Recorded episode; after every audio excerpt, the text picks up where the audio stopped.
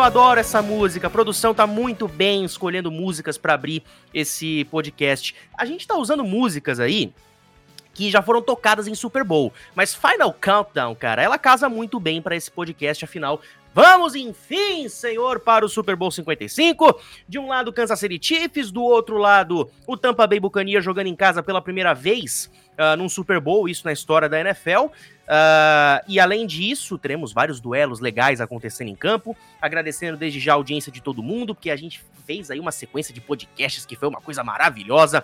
Publicidade, comida, cerveja, halftime show, muita coisa aí você pôde conferir com a gente. E agora vamos para nossa prévia do Super Bowl.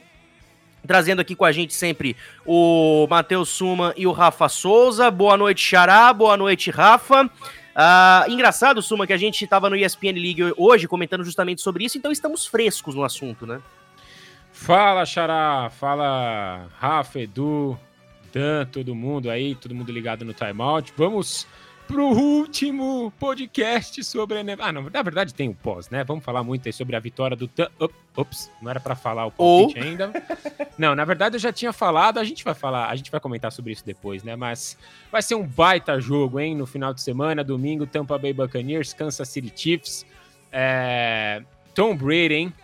Eliminando aí dois é, ex-MVPs de Super Bowl, podendo eliminar o terceiro, né? É, vencendo aí o, o, Patrick Mahomes. Mas são duas narrativas muito legais. Um cara que está chegando para a liga, já venceu, já é um astro e pode se tornar um astro ainda maior, né? Tem um longo caminho pela frente contra um cara de 43 anos que já ganhou tudo. Então são duas narrativas maravilhosas e realmente vai ser um baita jogo. Tô, tô ansioso aí para a partida e claro, para a gente poder falar muito aí sobre o que pode acontecer, né? Qual o caminho aí para os dois é, times tentarem levantar o Vince Lombardi. E eu sei que você tá ansiosíssimo para falar sobre isso, hein, Rafa?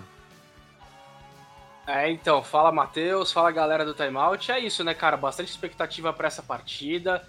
A gente já debateu bastante aqui. A gente deu vários spoilers, né, Matheus, do que a gente vai falar hoje no podcast da semana passada, pós as finais de conferência. Mas a tendência, assim, é a gente ter um Super Bowl inesquecível, né, cara? A gente já tem uma ideia da magnitude dele, mas provavelmente pode ser um daqueles jogos que daqui a 10 anos, daqui a 20 anos a gente vai se lembrar ainda muito pelo duelo entre os dois quarterbacks que a gente vai ter nesse domingo. Ai, que duelo vai ser o duelo de gerações entre Tom Brady e Patrick Mahomes. Aliás, uh, eu peço para vocês não acharem estranho caso em algum momento desse podcast, é pelo menos uh, dentro dos próximos 40 minutos, eu e o Suman dermos alguma moscada, é que a gente está assistindo também o ESPN League que a gente participou aqui. Nós debutamos no ESPN League nessa edição de quinta-feira, dia 4 de fevereiro, que é quando nós estamos gravando o podcast. Você vai ouvir a partir do dia 5, que é quando ele é lançado nas plataformas. Chamaram também o Danilo Lacalle, Dan Lacalle, ele que tá marcando marcando presença nas coletivas de imprensa essa semana, ouvindo os jogadores, dando um show na cobertura no Twitter. Você era presença mais do que obrigatória nesse podcast, meu querido, sempre legal estar tá contando com você. Valeu, Matheus, o outro Matheus também, o Matheus com um S bem grande no final, né, pra já chamar no plural, Rafa, Edu e galera do Timeout. E, cara, é, vai ser, assim, um, um, Super Bowl inesquecível e um dos melhores dos últimos 10 anos, com certeza, 20 anos. O próprio Kurt Warner falou, né, em uma entrevista eh, na coletiva da NFL, que ele não se lembra de um Super Bowl tão marcante assim. É, então, o Super Bowl 55 vai ser muito diferente de tudo que a gente já viu, porque é claramente aquele confronto de gerações, o Tom Brady, que pode se aposentar como uma lenda ainda maior, ou então o Patrick Mahomes já mostrando, chegando com os dois pés na, na porta da liga, mostrando que a geração dele veio para ficar e que ele tem sim como passar o Tom Brady. Então vai ser muito interessante e a gente vai trazer bastante informação aqui nesse, nesse timeout de hoje. Ah, com certeza. E também chamando o nosso convidado especial para este podcast, o Edu Araújo, ele que é manager da, da Liga dos 32. Para quem já conhece há muito tempo, antes da NFL chegar com perfil oficial aqui no Brasil, a Liga dos 32 era o que a gente conhecia como NFL Brasil. Aí quando a NFL chegou aqui para o Brasil, uh, de forma oficial, né, quando a galera dos Estados Unidos veio para cá, a, o que nós conhecíamos como NFL Brasil mudou para a Liga dos 32, um trabalho aí que já ocorre há muito tempo uh, nas redes sociais, no site, um trabalho muito bacana. Então, Edu, prazer demais estar contando com você aqui e já quero deixar público parabéns pelo bicampeonato da Libertadores. Fala, Matheus Pinheiro, fala, Matheus Man, Rafael, Danilo. Cara, é um prazer estar aqui com vocês. Primeiramente, saudações palestinas, Matheus só lamento. é, Super Bowl chegou, enfim, o grande jogo da temporada, Matheus. É, duas lendas, né? Eu acho que já dá para colocar que sim, são duas lendas, porque o que Patrick Mahomes já fez na NFL e ainda tem para falar, para fazer, já coloca ele como uma lenda. Então, daqui 15, 20 anos, a gente já vai falar como uma, do Mahomes. E Tom Brady. Tom Brady, discutivelmente, o melhor jogador de todos os tempos, o maior jogador de todos os tempos. Há quanto tempo não tivemos, não temos um Super Bowl com dois quarterbacks desses tamanhos? Então, esse jogo é especial. É, a NFL está tratando desse jogo como um jogo muito especial, muito acima dos outros Super Bowls que de anos passados, porque dificilmente é muito difícil ter dois quarterbacks desse calibre nessa, nesse grande jogo. Então, tem muito para falar. É um duelo de matchups incríveis, é duas equipes que são completas, sim, embora algumas tenham alguns problemas defensivos e tal, mas vamos destrinchar tudo isso daí. Que bom estar aqui, Matheus. A gente que agradece o trabalho de vocês que já ocorre aí há bastante tempo, né? Então é sempre legal estar tá contando com essa galera aí de todos os veículos que a gente chama aí pra gravar com a gente e é super legal. Uh, vocês falaram tanto do, do, duelo de gerações que eu começo falando aqui de alguns, alguns duelos que eu, que eu particularmente acho que seriam interessantes da gente ver algum dia, seja em esporte coletivo ou então em esporte individual. Uh, a gente, por exemplo, vai pegando os, os, mais tradicionais, a gente nunca viu um Pelé e Maradona para valer, a gente nunca viu uh, um Senna e Schumacher para valer mesmo, porque em 94, os eh, nas três provas que o Senna participou, eles mal tiveram a oportunidade de brigar na pista. Uh, deixa eu ver mais quais aqui. Aí tem uns que eu selecionei aqui que eu não sei se vocês acham que seria legal. Michael Phelps contra Alexander Popov. Os dois maiores nadadores que, particularmente, eu já vi na minha vida. Também pensando aqui, Carl Lewis contra Usain Bolt. Seria um duelo bacana também. Uh, John Jones contra Anderson Silva. Isso quase aconteceu nas artes marciais mistas. E, é e uma tradicional também, né? Uh, LeBron James contra Michael Jordan, né? Teve muita gente que falou desse, desse duelo também, que, nunca, é, que não, nunca aconteceu, mas que se acontecesse, meu Deus do céu, uh, com os dois no auge, seria maravilhoso. Então, o uh, que, que vocês têm a dizer dessas, desses duelos de gerações, principalmente esse que vai acontecer no domingo agora, colocando dentro de campo Mahomes de um lado, Brady do outro, começando por você, Dan. Olha, Matheus, eu acho que assim, a gente já viu uma atuação maravilhosa dos dois é, na temporada regular. Mahomes foi, ele foi o segundo maior passador da liga, enquanto o Tom Brady acabou sendo o terceiro. Então isso já mostrou ali para o que eles vieram né, nessa temporada. Tom Brady, enquanto muita gente desacreditava do que ele poderia fazer agora em Tampa, ele simplesmente chutou o balde, mostrou que ele sim é um quarterback é, de elite, que veio para ficar para a história e que vai ser muito difícil é, de passar ele algum dia. Mas ao mesmo tempo a gente vê o Patrick Mahomes tendo atuações de galas, né? Esse vai ser o primeiro Super Bowl, na verdade, que tanto que os dois quarterbacks dos dois times já foram MVP da temporada regular e MVP do Super Bowl alguma vez na vida. Então, é, a gente já sabe que tem muito a acontecer nesse jogo. Os dois times contam com recebedores sensacionais que podem fazer muita diferença. Então, fica um jogo aéreo muito equilibrado ali. E eu acho que o que eles mais vão ter dificuldade agora nesse, nesse jogo que pode ser ali um fator decisivo, até mais do que a, do que a habilidade dos, do, dos dois quarterbacks, é a defesa. São as secundárias, que no caso dos Chiefs é um pouquinho mais forte do que na do, dos Buccaneers. Então acho que pode ser um fator que, que desequilibra ali né, no final do jogo. Mas em relação aos quarterbacks, eu acho que eles estão hoje em dia é, na mesma página na questão de, de força chegando nesse Super Bowl. É óbvio que o Tom Brady tem um caminhão a mais de história do que o Patrick Mahomes. O Patrick Mahomes é um jovem muito promissor na liga, que pode trazer muitas alegrias ali para os Chiefs ou para outras franquias também futuramente, quem sabe. Mas para o torcedor da NFL como um todo, mesmo quem não tá com o time ali no Super Bowl, é, vai ser um espetáculo à parte, né? A parte do show The Weeknd, que vai ser o, o embate ali entre Tom Brady e Patrick Mahomes. Todo mundo apostando em muitos pontos, até os próprios jogadores então, o que foi até um tema bem comentado nas coletivas.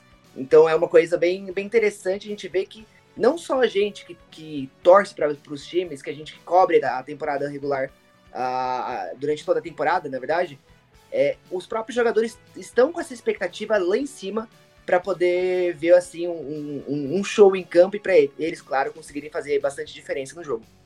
E aí, Edu, o que, que você acha? É, os, como muita gente fala, né? O vovô Gold contra o Baby Gold, né? O cara mais consagrado da história da NFL contra aquele que pode vir a ser o mais consagrado da NFL. Cara, primeiro, entre essas duplas que você falou aí, tem uma outra também que eu queria ter muito assistido um jogo entre eles. Que é o nosso Guga contra o Rafael Nadal em Garros, Nossa, cara, ia ser legal. Isso seria espetacular. Mas, vamos lá, pegando Brady Mahone, Holmes. O Dan falou muito bem. É, são duas gerações totalmente diferentes. Vamos colocar que o Brady é nem da última geração. O Brady está em duas gerações atrás porque ele é 99 2000. Então, o Tom Brady já está a eras ganhando, ganhando, ganhando e ganhando. O cara ganha. E, e o Mahomes está nessa agora. É, o cara, hum, para você estar tá no seu segundo ano e lançar já 50 touchdowns, é uma coisa muito fora da curva. Por isso que eu falei que já são duas lendas. Então, é, são dois times com ataques que vão entregar tudo para os dois quarterbacks, tanto o Chiefs com o Tarek Hill, o Kelsey, o Sam Watkins, que deve ir para o jogo, como o Buccaneers, que tem talvez o melhor kill de wide receivers da NFL. Então, tanto, tanto Tom Brady quanto Patrick Mahomes podem entregar um jogo de 60 pontos para nós, um jogo de até mais, 70 pontos para nós. É, dá para imaginar tranquilamente um Super Bowl que em 37, 35, vamos colocar, é, o que seria ou também, às vezes, a defesa também pode segurar. É difícil ter Super Bowls de tantos pontos, né? Vamos colocar assim. Então, só que esses dois ataques, com Brady, com Mahomes, com essas duas lendas, com essas duas gerações diferentes, o Mahomes agora talvez que nem esteja no seu ápice ainda. E Tom Brady já no final de sua carreira, né, querendo ganhar, quanto mais ganhar, ganhar, ganhar, ganhar, ganhar. Então, cara, é, é espetacular. E aí, Xará, o que, que você tem a dizer? O novão, o novinho contra o velhão. É, é, e é velhão mesmo, hein? Aliás, é, pessoal que acompanhou o ESPN League dessa última quinta-feira, né? O Eineirado, nosso companheiro, é, fazendo aquela manchete sensacionalista, né, Xará? É, desceu a lenha no Tom Brady, hein? Normal. Que isso, o Eineirado não, não poupou esforços aí para criticar o Tom Brady, brincadeira, mas é, sim, pô, o cara 43 anos, nenhum QB foi ao Super Bowl com mais de 40 anos, e o Tom Brady é, já venceu alguns, né? Então é só para ter uma ideia mais ou menos do tamanho do Tom Brady. E é meio repetitivo, né? Mas, pô, o cara se mudou de estado, de time, levou a família, foi para um outro é, playbook. E mesmo assim o cara tem vontade de vencer, né? É, eu acho que o Tom Brady mostra isso para todo mundo e acredito, tenho 100% de certeza, né? Sendo redundante aí, que o, que o Mahomes olha isso e também vê é, algo inspirador ali no Tom Brady. E eu acho que isso vai ser legal, de um cara que olha para o Tom Brady e sabe exatamente o que ele quer na carreira, que é seguir os passos do Brady, no sentido de, de, de, de conquistas, né? No sentido de ter uma carreira consolidada como o Brady tem e teve na, na NFL. Eu acho que é, para as discussões, né? E, e para os jornais, para as manchetes, para os vídeos, enfim, essa essa, essa final, né? Esse jogo aí, realmente vai ser um dos maiores, como o pessoal disse aí mesmo porque vai colocar frente a frente dois caras que é, é, o, o, Ari Aguiar falou, falou sobre isso, né? O, o, Ari trouxe isso durante, durante essa semana também. É, um cara que tá chegando, que pode dominar a liga durante um bom tempo, contra o cara que dominou a liga durante os últimos 20 anos. Então, de certa forma, você pode ter com, com a vitória do Mahomes é, a passagem de bastão meio que forçada, né? Mas você pode ter o Brady meio que, meu, eu sou o maior de todos, cara, e você só vai ganhar a hora que eu sair daqui, mais ou menos assim, sabe? Então eu acho que é muito marcante mesmo, é um, é um Super Bowl, obviamente, muito técnico, né? Com muitos bons jogadores, é, ótimos é, recebedores, é, boas defesas também, é, dois ótimos QBs, claro. Mas eu acho que marca isso também, cara. É, de certa forma, ele, ele vai marcar é, essa passagem, essa transição é, vai consolidar, porque ela já está sendo feita, né? O Mahomes já venceu um MVP, já venceu o Super Bowl, e o Brady ainda vai jogar, né? Mas eu acho que ela, ela, é marcante nesse sentido. Então é um Super Bowl que, que tem esse ingrediente a mais aí. É, é daqueles que com certeza vão estar tá nos livros de história, né? Em, em documentários é, que vão ser aquele, aquela, aquele divisor na linha do tempo, sabe? Com certeza na hora da ilustração vai aparecer ali o 2020, 21, né? O Super Bowl 55 para falar sobre o que aconteceu antes ou depois disso, né? Para contextualizar esse início de século na NFL, de, de década na NFL. É, cara, eu concordo com tudo que você falou. Vai ser, acho que um. Vai, vai ser inesquecível esse Super Bowl, principalmente se a gente for pegar esse negócio de, do, do Brady chegar pro Mahomes e falou: beleza, você só vai ser o maior da história quando eu sair daqui, porque quem manda aqui sou eu. Eu acho que tem muito desse duelo de ego também entre os dois jogadores. Não sei o que você acha, Rafa, mas eu acho que o, que o Brady pensa muito dessa forma. Ele até pode dominar, mas não depois, mas não antes de mim.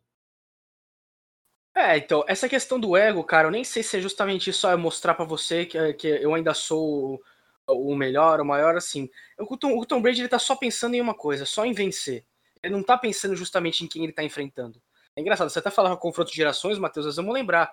Super Bowl 49, seis anos atrás, ele já era considerado um confronto de, de gerações, que era o Tom Brady com 38, com 37, 38 anos, enfrentando o Russell Wilson, com 20 e poucos ainda. O próprio anterior também, com Peyton Manning contra o Russell Wilson, e aí, seis anos depois, a gente ainda tá vendo esse tipo de confronto, né? E o Brady envolvido nos dois. Mas, cara, eu acho que a questão dele é justamente ganhar-ganhar. Por isso que essa questão da passagem de bastão, eu nem tô esperando alguma, algo assim agora. Porque o Tom Brady já tem sinalizado que ele vai continuar jogando. Então, assim, vai ser surpresa para alguém se no ano que vem a gente, por exemplo, tiver o mesmo Super Bowl, Tampa Bay e Kansas City? Para mim não vai ser surpresa nenhuma, porque as duas equipes já são muito fortes e devem continuar muito fortes no ano que vem né? Então, assim, eu não acho que é uma coisa.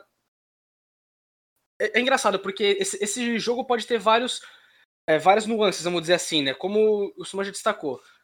Uma vitória do Mahomes, ela implica a gente entender que poderia estar acontecendo essa passagem de bastão, mas o Brady não vai sair da liga. Então, como eu falei, ele poderia vir no ano seguinte, jogar e vencer o Super Bowl com 44 anos. Né? Não, seria novidade. Mas é engraçado, porque muito foi discutido né, na imprensa americana se, por exemplo, uma vitória do Brady nesse Super Bowl acabaria com todas as chances, por exemplo, do Mahomes eventualmente ultrapassar o Tom Brady como o maior jogador da história. Né? E foi muito questionado isso na, na, na imprensa americana e várias opiniões é, bem diversas apareceram. Então, acho que no caso fica só essa questão, né? Você vai ter um cara. Eu acho que a maior. Caso o Brady vença, a maior lição, a maior história que a gente vai tirar é o seguinte: ó, esse cara aí é o maior vencedor de Super Bowl da história. Ele tem mais título que qualquer franquia. Eu acho que vai ser isso que a gente vai se lembrar. Né? E a grandeza dele só vai aumentar, porque a gente só teve o Peyton Manning vencendo o título com franquias diferentes, como quarterback, né? com Indianapolis e com Denver. E o Brady, se vencer, se juntar a, a ele nesse, nessa questão. Então, cara, é engraçado porque é uma história que pro Tom Brady, por exemplo, ele só tem a ganhar nessa questão de discussão de ah, de maior, de, de quem é o maior, de quem é o maior. Se ele perder pro Mahomes, ele vai continuar sendo o maior da história, né? Aí vai o Mahomes vai precisar vencer mais alguns títulos, pelo menos aí nos próximos anos. Ele tem tudo para conseguir fazer. Só que tem essa questão, né? O Mahomes perdendo um título pro Brady, talvez não tendo uma chance de, por exemplo, jogar um outro Super Bowl, lá daqui a 15, 20 anos, quando a gente for discutir os maiores da história, vai ter muita gente que vai usar como argumento, ó, mas eles se enfrentaram, né? O Brady, é lógico, não tá no. É engraçado, eu não sei nem se eu posso dizer que ele não tá no auge da forma física, porque eu não sei qual é o auge da forma física dele. Tá com 43 anos, lançando para 40 TDs né? Mas o Mahomes ainda tá com seus 25 anos, né? Então, cara, é um Super Bowl que ele promete dar bastante, muitas histórias pra gente no futuro. A gente só não sabe qual, quais os contornos, porque como eu falei, o Brady não vai se aposentar agora. Então, vamos ver, cara, mas é, o que a gente pode ter certeza é que vai ser com certeza uma partida emocionante e assim como já foi falado, eu também tô esperando uma partida de muitos pontos, né? Não sei como é que tá o over-under, mas olha, eu tô vendo as duas equipes passando dos 30 pontos nesse jogo. É, o, o, o, over, é, o, over tá, o over tá com 57, que é o segundo maior da história do Super Bowl, Edu. Era isso que eu ia falar agora. O over tá com 56, abaixou agora hoje para 56. Então, Lem... cara, é, o que o Rafa acabou de falar que e eu falei também que o Brady quer ganhar, ganhar, ganhar, ganhar. E assim, ele não quer provar para mais, ele não quer provar para que ele é melhor que o Mahomes, que ele é maior que o Mahomes, que ele vai. Ele, isso ele já sabe. Melhor, é lógico que não. Vamos colocar maior hoje. É, isso ele já sabe. Ele quer provar o quê? Ele quer provar que ele ainda pode, cara. Esse é o, o especial do Tom Brady. Ele quer provar que ele ainda pode jogar hoje, ainda pode jogar amanhã, ainda pode jogar o ano que vem. Então, é, uma vitória do Tom Brady representa muito para ele, muito. Primeiro, porque por ele ter saído do Patriots, por ele ter saído debaixo da asa do Bill Belichick, então, e o Patriots não ter ido bem, vamos colocar assim, e a vitória, já chegar, no, já ter chego no Super Bowl, já é uma coisa muito grande para ele. No primeiro ano, um esquema novo, é totalmente diferente de tudo do Patriot Way que ele sempre viveu por 20 anos no, no Patriots. Então é um, um, negócio muito especial vencer Tom Brady dessa vez. E com certeza que ele, ele tá mentalizando só isso: vencer, vencer, vencer, vencer. Danilo, você queria falar? Não, se vocês falaram das casas de apostas, só lembrando que o último Super Bowl que a gente teve muito ponto foi entre Filadélfia e New England, que acabou 41 a 33, que foi o que completou hoje três anos ali do, do Passou das mil jardas esse jogo. Passou das e... mil jardas as equipes somadas. E não teve nem punch. Exatamente, foi um jogaço. Eu acho que a gente pode esperar até um pouquinho mais do que, do que isso, né? Porque a gente tem ali o Travis Kelsey do lado do, do, do Patrick Mahomes, que foi o segundo maior de temporada regular com jardas. É, já, já fez touchdowns agora na pós-temporada, tá voando. Tarek Hill vem pra, pra pós-temporada também saudável, ele tinha se machucado né, no, no tornozelo e voltou agora, falou que tá 100%. E a gente vê vários outros jogadores também, o Michael Hardman, que conseguiu dar a volta por cima contra o, contra o Buffalo Bills, e agora também vem pro, pro jogo como sendo uma boa arma aqui do ataque. E do lado do, dos Buccaneers, a gente tem ali é, o Scott Miller, tem Mike Evans, Chris Godwin. E um fato interessante, que vocês até falaram do, do Tom Brady, acho que o Edu citou, né, que ele só quer vencer, é que inclusive saiu uma notícia essa, essa semana que o Lavonte David é, falou que, o, que tinha um jogador chorando ali depois deles ganharem o, a NFC em cima dos Packers. E o Tom Brady virou para esse jogador e falou: Cara, por que, que você tá chorando? A gente não terminou ainda. Então, para ele ali não foi nada. É, se eu não me engano, acho que era o Chris Godwin que tava chorando ali, tava emocionado de ter ganhado a NFC, chegado ao Super Bowl. E o Tom Brady ficou meio que bravo, porque o trabalho ainda não terminou. Então vamos, vamos focar para poder chegar no Super Bowl com tudo. E, e acho que essa é a mentalidade dele, né? É, para ele não, não importa mais chegar em um Super Bowl, para ele importa chegar e vencer. E agora, gente, o Tom Brady vai ter do outro lado lá o Stephen Spagnuolo, que é coordenador defensivo do Kansas City Chiefs, e uh, o Steven Spagnuolo esteve uh, do lado do New York Giants quando os Giants venceram o Patriots no Super Bowl. Ou seja, é, de certa forma, é um climazinho de vingança para Tom Brady. O que, que você acha, o Xará, que o Brady vai ter que fazer para superar essa defesa do Kansas City Chiefs? Que, honestamente falando, é, vai falando uma opinião pessoal, comparando peça por peça, a defesa de Tampa Bay pesa um pouquinho mais na balança. É, concordo com você. É, a gente viu, né? A gente estava falando disso mais cedo, como o Tom Brady, em comparação ao Patrick Mahomes, não apresenta números tão interessantes fora do pocket, né? Não é característica do Tom Brady. É, a gente viu isso nessa temporada. Ele não está nem entre os 20 melhores é, quarterbacks da liga quando precisa sair do pocket, enquanto, enquanto é, o Patrick Mahomes lidera essa categoria, né? Uma dessas categorias. É, mas o Brady gosta de soltar a bola rápido, ele faz essa visão é, antes do snap, mas a gente sabe que ele não pode ser pressionado, né? A gente brincava com o, o Wayne um pouquinho antes, e o Wayne trouxe justamente isso, né? Como o Brady fica irritado e não consegue encontrar o seu jogo, o seu ritmo, quando a, as defesas adversárias conseguem ler e atacar e pressionar o Brady. Então eu acho que o, o time do Tampa Bay Buccaneers vai ter que trabalhar para deixar o Tom Brady em condição favorável a encontrar os seus alvos no fundo do campo. E a gente sabe que o Tom Brady, é, quando fica confortável e confiante para isso, é, estragos acontecem. A gente viu no, no último jogo, touchdown faltando dois segundos é, é, no final do, do segundo quarto, é, arriscando, é, não se importando muito com. É, não pensando muito, né? Arriscando para pontuar e para usar as armas que tem.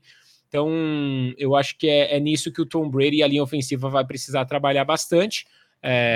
O interessante para o Tampa Bay Buccaneers é que o time todo está à disposição, né? É, não tem relatos de ninguém fora, diferente, por exemplo, do Kansas City Chiefs, que tem problemas na linha ofensiva.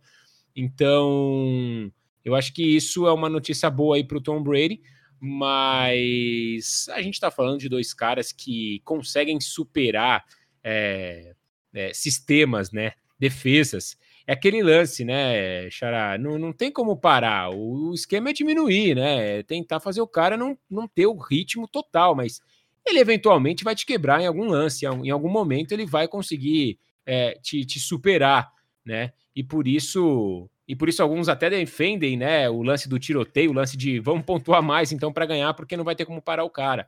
Mas eu acho que eu acho que o, o Tom Brady com, com tempo no pocket, é, conseguindo soltar essa bola rápida, é, rápido, é, tem mais opções do que o, o, Patrick Mahomes, apesar das opções do Patrick Mahomes, a gente não precisa nem falar, né? Mas eu acho que o Brady, pro, pro meio pro final da temporada, conseguiu uma química interessante com os caras que, que mesmo numa tarde ruim do Godwin, ele tem outros caras. Mesmo numa tarde ruim do Gronk, ele vai ter outros Tyrants também para ajudar, sabe? É, e claramente, né? E, e, claro, né? Contando com o apoio do jogo terrestre, que vem muito bem. É, então eu acho que eu acho que é por aí que o, que o Tom Brady e o pessoal dos Bucks é, vão, vão pensar aí para o domingo. E Edu, pergunto para você, cara, nesse nessa defesa do Kansas City Chiefs, cara, só é, eu particularmente só vejo Chris Jones com potencial de pressionar o Tom Brady. Uh, o Sorensen cresceu de produção nessa temporada, é bem verdade. O Tyron Matthew, de repente, pode ser usado aí em jogadas de blitz vindo da secundária, porque se o pro Tom Brady estragar em profundidade, ele tem que ter tempo no pocket. Caso contrário, ele só vai trabalhar passe curto. Então, o que, que você enxerga? O que, que a defesa de Kansas City tem que pode incomodar o Brady? Cara, primeiro, para você parar o Brady, realmente você tem que pressionar. Está completamente certo e isso é histórico e o SPEG sabe bem disso. É, lá em 2017, Super Bowl que foi 2008, o, a defesa deles conseguiram esparramar o Brady totalmente.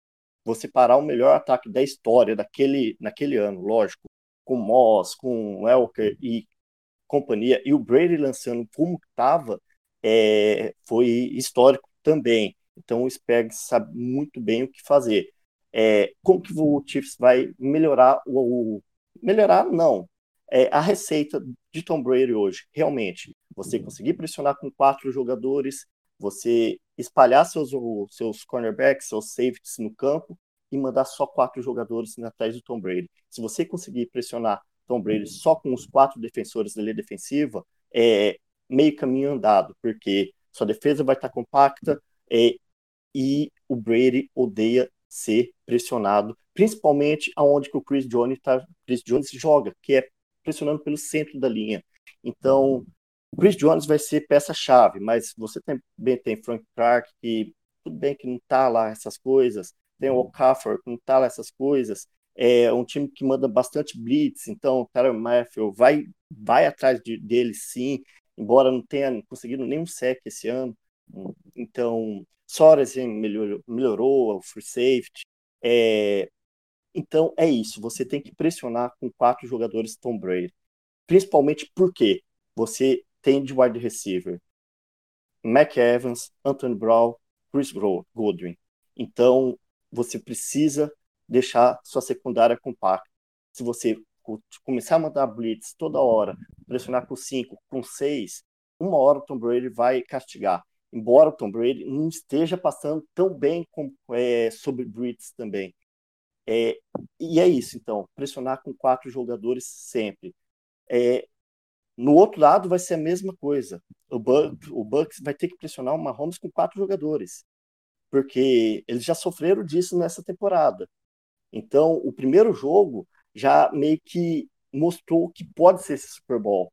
Hum, é, tudo bem que o placar não foi mentiroso, o Chiefs passeou no primeiro quarto, no segundo quarto com o Tarek Hill destruindo o Carlton Davis, mas o depois quando teve os ajustes, o Bucks começou a jogar.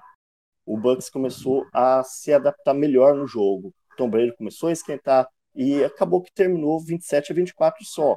Então, é, a, linha, a linha ofensiva do Buccaneers melhorou bastante no meio para o final da temporada e isso foi o que ajudou bastante também o Tom Brady a lançar melhor em profundidade, principalmente porque você tem num esquema como o do Bruce Arians, que é um jogo muito vertical, você precisa da linha ofensiva te protegendo, te dando ali pelo menos dois, três segundos, que é o mínimo que você precisa para fazer os passes. Então, é isso. É, você tem que pressionar com quatro jogadores. É, às vezes você vai mandar blitz, vai conseguir chegar no Brady, mas o ideal, pressione com quatro, joga o Chris Jones pelo meio, onde o Tom Brady mais se sente desconfortável e vamos ver o resultado final. Ah, chamando você também, Dan e Rafa, para conversa, a, a eu acho que o grande calcanhar de Aquiles da defesa de Kansas City, pelo menos nesse jogo, pode ser a defesa contra Tyrants. Ah, o Kansas City Chiefs foi a quinta equipe que mais tomou jardas de Tyrants na temporada. E do outro lado a gente vai ter Rob Gronkowski e Cameron Braid. O Cameron Braid já está muito, muito acostumado com o sistema de jogo da equipe do Tampa Bay Buccaneers. E o Rob Gronkowski está longe de ser aquele clutch player que foi, por exemplo, no Super Bowl 53, que mesmo baleado fez a grande jogada da partida que posicionou o touchdown da vitória. Uh, mas por outro lado, ele a presença dele em campo já faz a marcação ficar um pouco mais atenta. Então, o uh, que, que vocês têm a dizer desse, desse caminho defensivo de Kansas City que pode ser difícil? Olha, em relação aos Tyrants, eu acho que o Brady ele sabe usar isso muito bem, né? Ele consegue colocar os Tyrants em rotas ali entre as costuras das zonas adversárias. E é onde o Kansas City mais tem sofrido durante toda a temporada. Eu acho que além do, do jogo corrido, né? Que eu vou falar disso mais pra frente, o, o, o, eles não aprendem com, com o Travis Kelsey, né? Eu acho que foi uma coisa que eles poderiam aprender com o próprio ataque, na verdade, porque o Kelsey faz isso muito bem. E é, e é simplesmente a maior falha que eles é, apontam ali em cada partida. O Gronkowski eu tenho visto ele bastante é, bloqueando mais nos jogos, ajudando muito o jogo terrestre com o Fournette e com o Rojo. Então acho que ele pode ser um, um, uma arma ali quando a, a, defesa de Kansas City acabar começando, acabar começando a, a pegar o jeito ali e viciar naquele estilo ofensivo. E aí o Tom Brady começa a lançar aqueles passes mais em profundidade, como foi contra, o, contra os Packers na semana 3, é, foi também contra os Packers na final da NFC. Então, é, ele tem essa, essa. Como que eu posso dizer?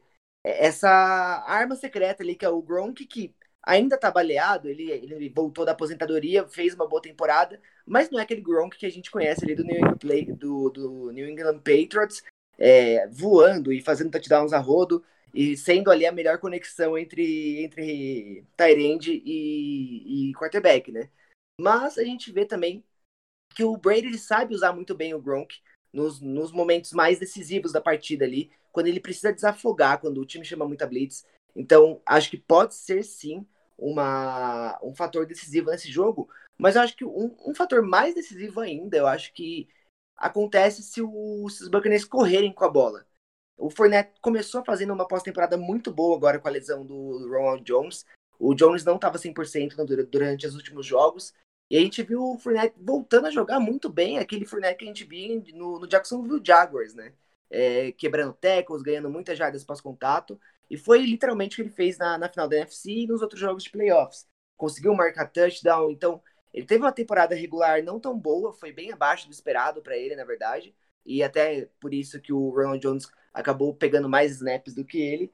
Mas eu acho que se usarem mais o Fournette agora contra essa defesa do, do Kansas City, que não é tão boa assim contra o jogo corrido, foi, ficou ali bem intermediária no, no ranking da NFL contra o jogo corrido, é, eu acho que é uma boa, porque, querendo ou não, vai ser um, um jogo muito aéreo, né?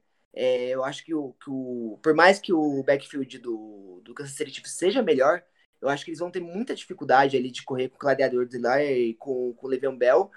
E, e eu acredito que a defesa dos Bucks consegue segurar essa bronca muito bem. Agora, do lado dos Chiefs, eu acho que eles não têm todo esse preparo ali, os linebackers estão móveis quando tem os Buccaneers. Então acho que pode machucar ainda mais do que os Tyrants esse jogo corrido do, do Fournette, do Ronald Jones, que falou que volta 100%, hein?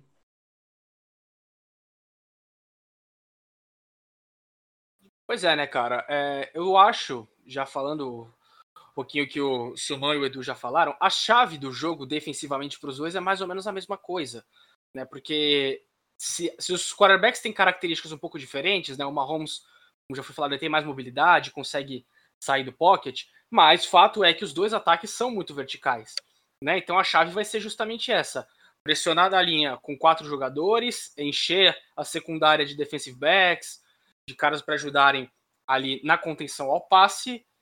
E é basicamente isso, mandar poucas blitz, né? Pode, pode, pode mandar, né? Terceira descidas longas tal, mas os dois quarterbacks, se tiverem chances, podem ter oportunidade para queimar. Para Kansas City, é, eu, eu, vou me apegar muito naquele aspecto que, o, que já foi destacado, que é o seguinte: a, o time vai ter que se virar de algum jeito na proteção. Porque jogar essa partida sem o Eric Fischer, sem o Mitchell Schwartz, os dois tackles titulares, enfrentando um pass rush é, do Tampa Bay Buccaneers que é muito agressivo, vai ter de um lado Jason Pierre-Paul e o Shaquille Barrett, pode ser é, uma noite bem longa para os Chiefs se esses dois caras não, não ajudarem. Até por isso, eu imagino que Kansas City vai acabar deixando algum tight ou running back, né, para ajudar na proteção. Pelo menos é, nas pontas das linhas, onde esses dois caras que não estão é, com tanto entrosamento com o time, né, não, não são os titulares das posições, possam ter dificuldade com essa dupla de pass rushers aí do Tampa Bay Buccaneers. Para os Bucks, cara, acho que a principal chave é estabelecer o jogo terrestre, porque trabalhando bem, como o time vem trabalhando nas últimas semanas com o Fournette, com o Ronald Jones, você não só consegue avançar no campo é, e deixar é, o Tom Brady com a possibilidade de trabalhar no play action, mas você deixa o Patrick Mahomes no melhor lugar que você quer ele, ele na partida, que é sentadinho ali no banco na sideline. É justamente o que você quer é, quando você joga contra o Kansas City Chiefs. Então, a chave do jogo para Tampa Bay é isso. O jogo terrestre pode até não encaixar, mas a gente pode ver os Bucks usando bastante também jogadas curtas, né? E aí vai ser muito importante para a equipe de Tampa Bay se o time consegue dar um jeito naquele problema de drops né? Porque a gente viu nas últimas semanas Leonard Fournette, o Chris Godwin, o Tyler Johnson teve um também numa terceira descida que podia ser muito importante para Tampa Bay contra Green Bay. Ou seja, a equipe vai precisar parar de dropar a bola desse jeito, porque contra o Kansas City Chiefs vai ser uma situação bem diferente. Você ir para uma segunda descida para 8 jardas ou uma segunda para 10, né? Mesmo, mesmo segunda descida, né? Só fazendo essa ressalva. Então, Kansas City, é, o Tampa Bay não vai poder se dar luxo de cometer esses erros que cometeu nas últimas semanas. E sobre a questão dos Tyrants, né, Matheus, que você citou, eu acho que isso pode acabar sendo o principal motivo para a gente ver bastante do Cameron Braid. Porque eu estou imaginando até com essa questão de proteger bastante o Braid, é, principalmente com o Chris Jones é, pelo meio, mas imagino que Kansas City vai acabar mandando mais blitz do que Tampa Bay nesse jogo. Eu não me surpreenderia nada se a gente visse o Rob Gronkowski com um trabalho muito mais de bloqueios do que propriamente de receber passes. Principalmente ajudando o jogo terrestre em corridas pelas pontas da linha quanto é, ajudando o próprio Brady é, na proteção. A gente sabe que ele é um dos ótimos bloqueadores né, na posição de tight da história da liga. E a gente já viu ele tendo jogos de nenhuma recepção em playoff, mas o trabalho dele, o impacto dele no jogo terrestre foi tão grande que, o, que a atuação dele foi fundamental. Basta a gente lembrar aquele jogo dos Patriots é, no divisional contra o Los Angeles Chargers, em que o Sonny Michel atropelou aquela defesa dos Chargers no primeiro tempo. Portanto, pode ser uma, uma noite boa, muito boa em termos de estatística pro Cameron Braid. Mas para Kansas City, eu acho que a preocupação nem tem que ser muito com os Tyrants, porque quando você olha num ataque vertical desse, cara, eles não tem que se preocupar com o Mike Evans, não tem que se preocupar com o Godwin e com o Antonio Brown. Não vai ter jeito, né? E, a secund... e vamos lembrar de um outro problema, né, Matheus? A gente sabe que esse ataque dos Bucks é muito vertical e chega bastante nas últimas 20 jardas do campo, e defender a red zone tem sido um problema para o Kansas City Chiefs.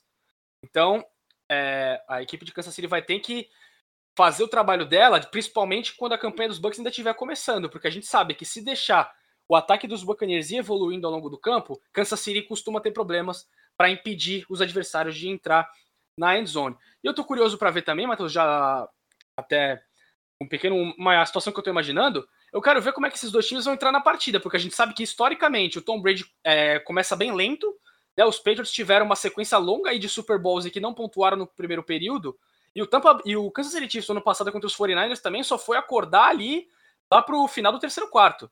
Né? Então vamos ver como é que essas duas equipes é, iniciam o jogo, porque a última coisa que você quer contra dois ataques tão fortes quanto esse é ficar atrás do placar. Então é mais um ponto para a gente ficar de olho nesse domingo. Olha só, uma outra questão que foi levantada aqui e que eu acho que é legal trazer a discussão aqui para vocês. Uh, nós temos aí Andy Reid, uh, Bruce Arians, uh, Eric Bienemy, Pagnuolo e tantos outros coordenadores e assistentes. Começando por você, Xará, Todd Bowles é o coordenador técnico que vai ter mais trabalho nesse Super Bowl, aquele que tá mais queimando neurônio agora e que mais vai queimar neurônio durante o jogo? Olha, hum, acho que sim. Acho que sim, porque é, a gente está falando de um cara que vai ter que parar um dos melhores ataques da liga, certo? É, o pessoal estava falando, eu fui até puxar aqui, né? É, o Travis Kelsey e o Tark Hill são, estão sendo responsáveis por 80% das jardas do Kansas City Chiefs nessa temporada. São 509 jardas. Uh, então, assim, é, como fazer para esses caras não terem esse mesmo desempenho é, no jogo mais importante do ano, né? É, você falava, né, Xará? Você falava no ESPN League é, da última quinta-feira. dificilmente parar, é, possível parar o Tyreek Hill em campo aberto, né? vamos ver. Eu acho que sim, é um, é um trabalho difícil por conta disso, porque você vai enfrentar os dois caras que estão sendo responsáveis aí por comandar esse ataque do Kansas City Chiefs e, obviamente, com a cereja do bolo, que é o Patrick Mahomes. O, o, o Bruce Arians, técnico do Tampa Bay Buccaneers, é, disse durante a semana que não existe pocket para o Patrick Mahomes. O Mahomes não tem pocket, ou seja, ele pode ir para qualquer lado, ele se vira bem a hora que o snap acontece e, e consegue pensar muito rápido para sair de uma possível pressão. É, então, assim, é, como marcar um cara que não tem pocket e tem dois caras que estão é, deitando e rolando nessa temporada, né? Eu acho que esse é o trabalho. É, se, é, obviamente, né, não só assim para NFL, mas pensando num, num, num, lance do esporte em geral, é, times que têm uma forma de se trabalhar é, ficam suscetíveis a, a serem vencidos, né? É, os adversários tendem a ler mais fácil, ou pelo menos ao longo do tempo conseguir ler melhor qual a forma desse time atacar, desse time se portar em campo. E o Patrick Mahomes traz essa mobilidade é, dentro do não pocket, aí, segundo Bruce Arians, que fica difícil para a defesa conseguir se portar, né? E pelo menos ter uma ideia do que pode acontecer. Então, eu acho que essa dupla aí, cara, juntamente com o Patrick Mahomes, é, vai causar estrago sim. Mas, e claramente dor de cabeça pro, pro Todd Bowles, mas as opções do Tom Brady também são, são muitas, né, cara? São muitos jogadores que o Tom Brady pode, pode acionar também. Talvez nenhum wide receiver com a explosão do Tyreek Hill hoje, né? E com a consistência do Travis Kelsey. Talvez o, o Travis Kelsey, é, acho que diferem um pouco mais do que os Tyrants do, do Buccaneers. Os wide receivers, para mim, dos Buccaneers, tendem a ser um pouco mais, entre aspas, igual aí, né? É, ao Tarek Hill. Mas, mas eu acho que sim, são, são qualidades no ataque, cara. Por isso, por isso torna um Super Bowl tão, tão diferente e único, sabe? É, pelo fato emocional e psicológico aí do lance do passar o bastão, de gerações, mas porque é muita qualidade técnica. É, são muitos jogadores é, bons no ataque, cara que, que, que podem fazer a diferença, estão fazendo a diferença na pós-temporada e que e, e, por isso até o, o, placar alto, porque vai ser difícil parar os dois ataques, entendeu? Ô, Edu, pensa comigo, cara. O Todd Bowles deve estar tá imaginando aquele monte de coisa, né? Meu Deus, eu, será que eu pressiono com quatro jogadores? Se eu mandar mais um, de repente vai abrir um buraco, que se pode se encaixar aqui. E se eu mexer a secundária, mas o Rio pode fazer alguma coisa? O que, que esse cara deve estar tá pensando agora? Agora, com certeza, quem que vai marcar o Tarek Hill, né? Porque no último jogo foram 269 jardas que o Hill meteu neles, com Carlton Davis em cima dele. Então, a primeira pergunta é, com certeza, o Todd Bowles é o que tá com a cabeça mais quente. É o que, é o quem vai, ele vai é, resolver o principal do jogo em função do Chiefs, porque quem vai marcar o Tarek Hill? Pegando o jogo da semana retrasada contra o Packers, o Chiefs conseguiu pressionar com quatro jogadores. O Aaron Rodgers, uma linha ofensiva boa do Packers, é, conseguiu limitar o Devante Adams a 67 jardas. 67 jardas em um TD, beleza, mas limitou. Só que existe uma diferença bem grande entre Davante Adams e Tariq Hill, porque o Adams é um jogador mais físico, que tem um release maior que o Tariq Hill, melhor. E o Hill é um cara de explosão, de velocidade e de fundo de campo. E nesse mesmo jogo, é, os cinco sacks que saiu em cima do Rodgers, em quatro deles foram com quatro jogadores pressionando. Então a volta do Vita Vé ajudou muito o Buccaneers a pressionar o quarterback, porque abre espaço, abre gap, é, e aí deixa Jace Pierre-Paul, deixa Shaquille Barrett fazer a festa. E esse é o, é o que o Bowles vai tentar fazer, pressionar com quatro e aí resolver quem vai marcar Tyreek Hill. E aí que entra no Carton Davis. Será que ele vai dar essa mamata de novo? Um jogador mais físico? É, o, será que o Sam Murphy vai dar conta de pegar o Tyreek Hill? Então, isso é uma coisa que a gente realmente vai ter que ver no jogo. Só que, primeiro, você vai ter que pressionar o Mahomes com quatro jogadores também. É, o jogo terrestre, o Chiefs, o Buccaneers vai conseguir parar. O Vitor Vera voltou muito bem. Então, eles vão conseguir parar. Então, vai ser um jogo unidimensional para o Chiefs. E isso já conta um, é bom para o Buccaneers. Então, o Bulls peca essa dor de cabeça, ele que vai ter que resolver.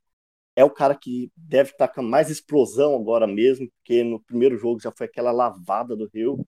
É, não acho que o, o Kelsey seja um, tão, um fator tão grande assim, porque ali você tem Devin White jogando barbaridade, ali você tem Levant David jogando barbaridade. Então, ali eles podem conseguir limitar um pouquinho que seja o Travis Kelsey.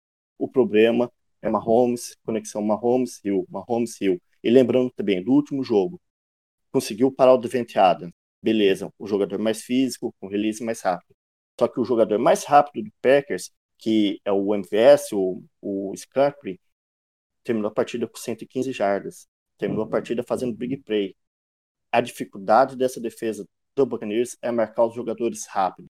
E isso vai ser chave para o time ganhar. Além disso, Dan, uh, o Edu citou a volta do Vita Véia, que para colocar pressão no meio da linha vai ser fundamental. E eu dou destaque para o Sean Murphy Button, que, se eu não me engano, acho que nos três jogos de playoff ele conseguiu anotar pelo menos uma interceptação em cada jogo, salvo engano. Então, assim, uh, o Carlton Davis teve trabalho para marcar o Tyreek Hill no primeiro jogo, mas a secundária de Tampa Bay vem no momento de ascensão. Não, exatamente, né? A gente viu eles, tem, eles terminando a temporada regular, eles semana 16, 17, um pouco perdidos ainda.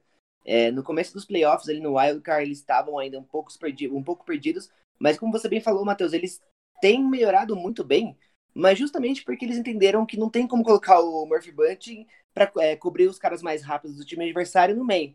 É, por mais que ele seja muito rápido, é, é muito difícil pegar um, um Balder Scatling, um Tariq Hill da vida, é, marcando main. Então, eles têm posicionado as defesas mais em zona, têm conseguido cobrir muito mais e fazer uma marcação dupla ali.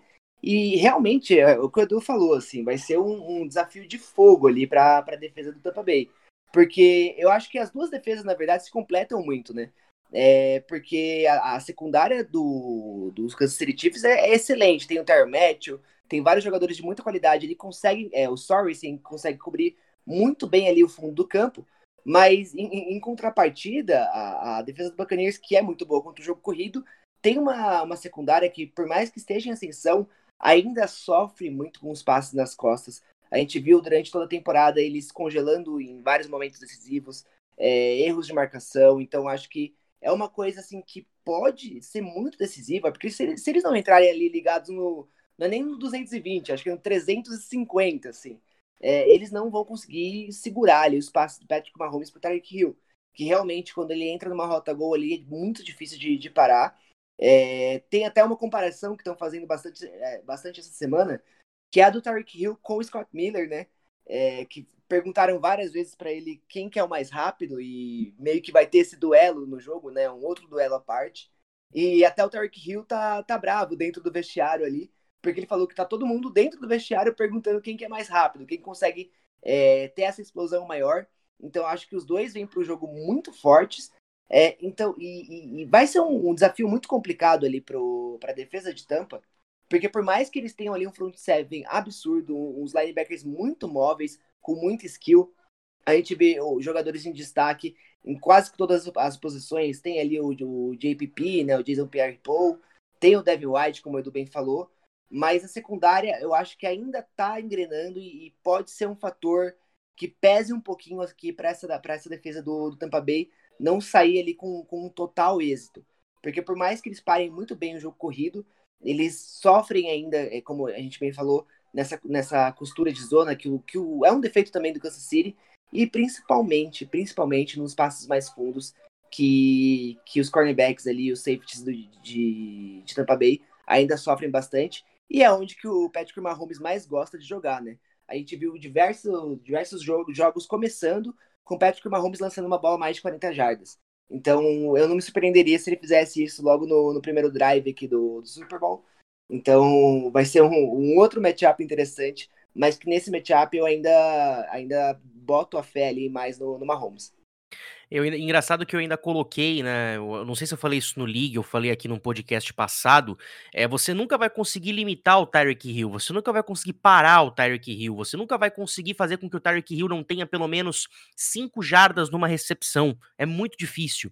Exato. Então, o que você tem que fazer é ir, é ir é ir dificultando o ganho dele. Por exemplo, se você deixar o, o Tyreek Hill chegar numa red zone da vida, aí já vai ser um pouco mais difícil, porque com campo mais curto ele não vai ter tanta velocidade para trabalhar. Só que aí vem o outro lado que é marcar o Travis Kelsey, Rafa. E aí o Travis Kelsey, se, é, contra a marcação em zona, é praticamente perfeito. É, pois é, né, cara? Eu acho que a principal coisa que o Todd Bowles vai pedir pra defesa é o seguinte, galera, ó, quando for marcar principalmente homem-homem, é o seguinte, vocês grudam no cara e só saiam de perto na hora que vocês ouvirem o apito, porque a gente sabe da habilidade que o Mahomes e o ataque dos Chiefs têm de estender jogadas e improvisar. A gente sabe que o Mahomes ele precisa ali de meio segundo só de janela para achar o recebedor enquanto ele está ali correndo para fora do pocket, procurando algum jogador para passar a bola. Então aí vai ficar essa questão. Eu não acho que os Chiefs vão deixar para marcar, que os Bucks vão deixar para marcar a zona em cima do Travis Kelsey, porque é a mesma questão porque era um erro sempre marcar em zona contra o Gronkowski. Porque o Gronkowski, e muitas vezes os Patriots só chamavam uma rota curta para ele, ele só precisava é, ficar na frente. Era só isso. Porque o resto ele fazia, ganhando na força. Né? Ele só precisava ter a, aquele pequeno segundinho de vantagem para que a bola viesse em cima dele e ele, com a força dele, não deixasse o recebedor, o defensor chegar para deslocar a bola. E uma coisa Agora, interessante. Portanto, pode portanto, falar, Dan. Desculpa, uma coisa interessante também, pegando o que o Rafa falou, é que não adianta só eles se preocuparem ali com a maior arma de todas, do que é o, o Tyreek Hill, que foi exatamente o que os Bills fizeram ali é, durante a temporada regular, na, na vitória dos Chiefs, e que eles, que o Hill ficou limitado acho que a 20 jardas, não lembro direito, mas que eles começaram a acionar outros recebedores que são sensacionais também, né? O Watkins, o Michael Hardman, até o Clyde Edwards começou a receber passe é, nesse jogo, então o, é o ataque mais dinâmico da NFL para mim. E, e, é bem complicado de, de marcar, né? Então, não só o Rio, acho que como todas as peças que entram ali em campo, e eu não vou nem citar o Kelsey, que para mim hoje é o melhor tarente da liga, é assim, é, é, um, é um desafio de fogo, como a gente falou aqui, porque vão ter que tirar coelhos da cartola, basicamente, nesse Super Bowl, para conseguir cobrir todo o campo, cobrir o fundo do campo, cobrir ali as primeiras cinco jardas para evitar esse, esse ganho contínuo aqui do, do Patrick Mahomes. Pode complementar, Rafa. É, então, eu precisei multar aqui, galera, porque eu precisei tossir aqui. Então, é, mas só complementando aqui, então, raciocínio, então, não acho que os Bucks vão deixar para marcar o, o Travis Kelce em zona, porque é, é, é, um espaçozinho só pequeno que ele precisa para fazer a recepção e aí depois te ganhar dele na força vai ser difícil, querer forçar fumbles e tal. Então, e já aproveitando esse gancho do fumble, né, Matheus? Vamos prestar bastante atenção na batalha dos turnovers. Porque, contra, de novo, contra esses dois ataques, a última coisa que você quer é ficar dando chance para o adversário. A gente veio falando isso, Matheus, nos últimos podcasts, em relação ao Buffalo Bills. O Buffalo Bills é, vinha vencendo, mas vinha permitindo seus adversários terem chance de fazerem, de fazerem pontos. A questão é que Indianapolis Colts não aproveitou e o Baltimore Ravens não aproveitou. E contra Kansas City isso não ia acontecer.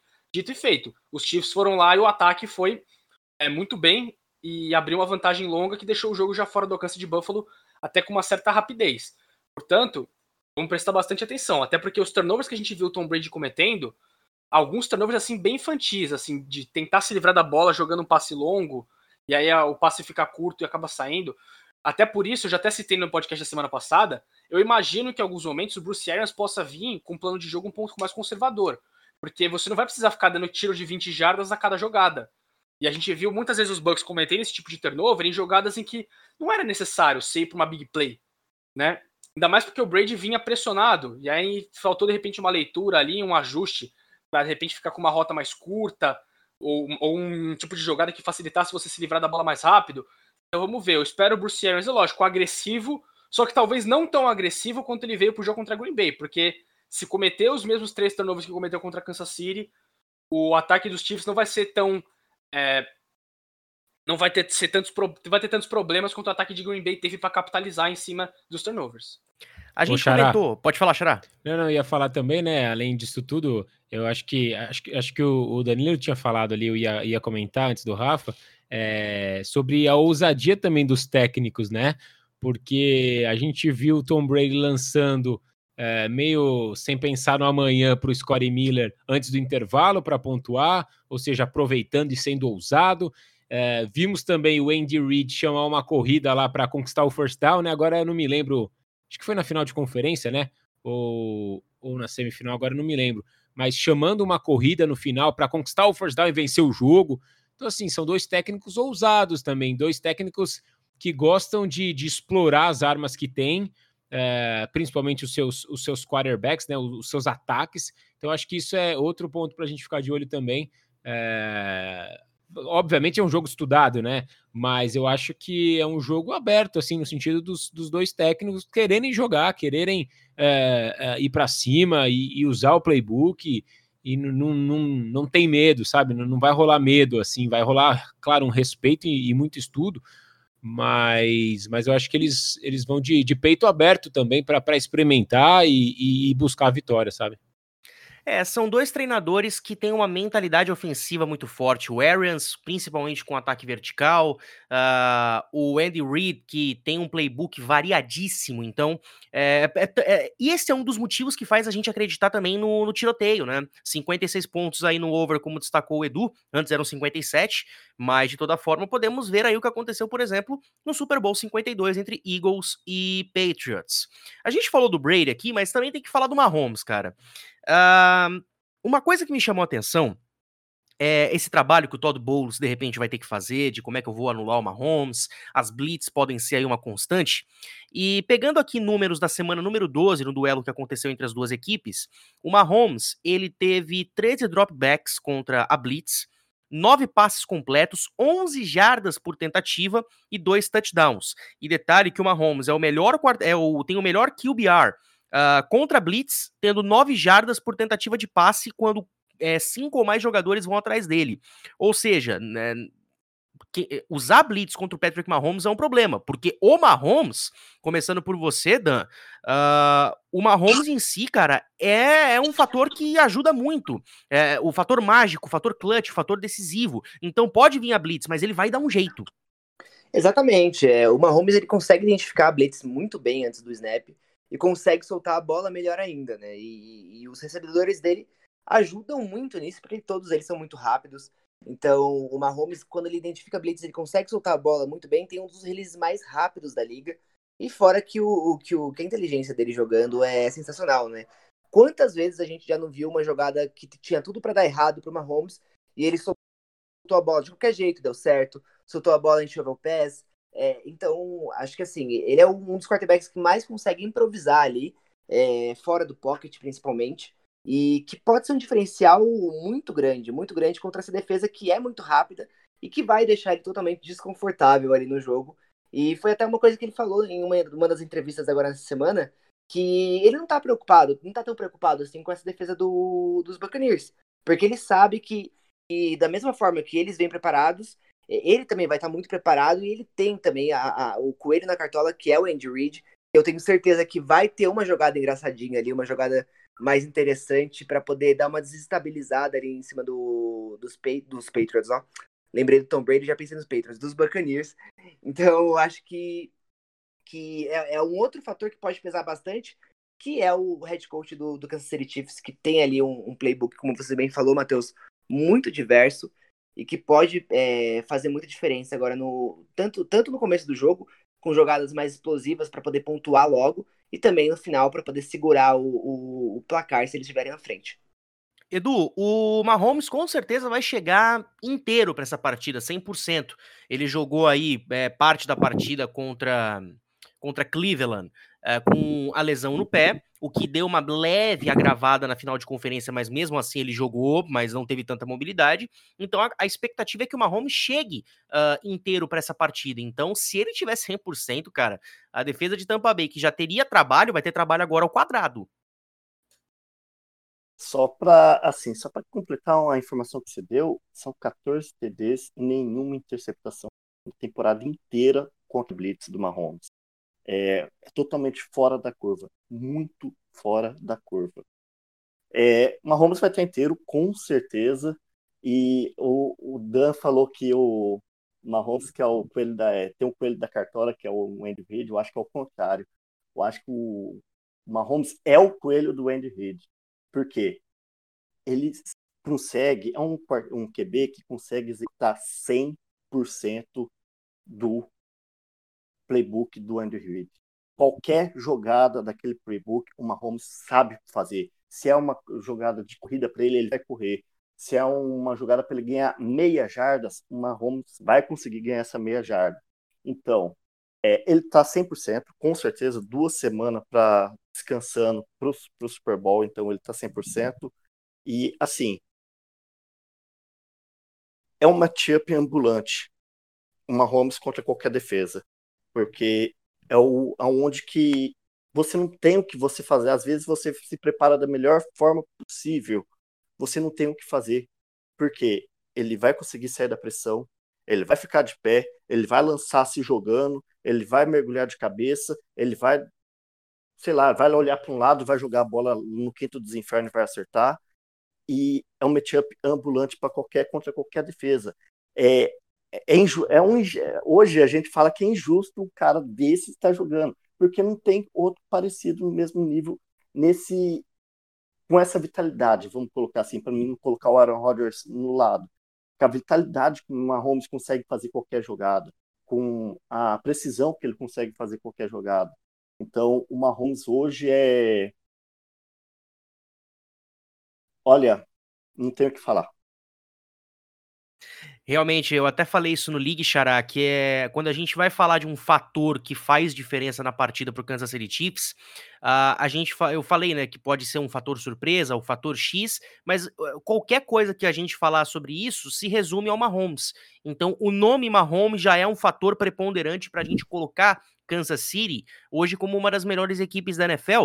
E vocês até falaram lá, o, acho que foi principalmente o Antunes e o Wayne, Uh, que Tampa Bay tem uma possibilidade muito boa jogando em casa. Mas eu acredito justamente pelo fator Mahomes que o Kansas City vai entrar um passo à frente. Patrick Mahomes uh, fora de casa, 12 vitórias seguidas.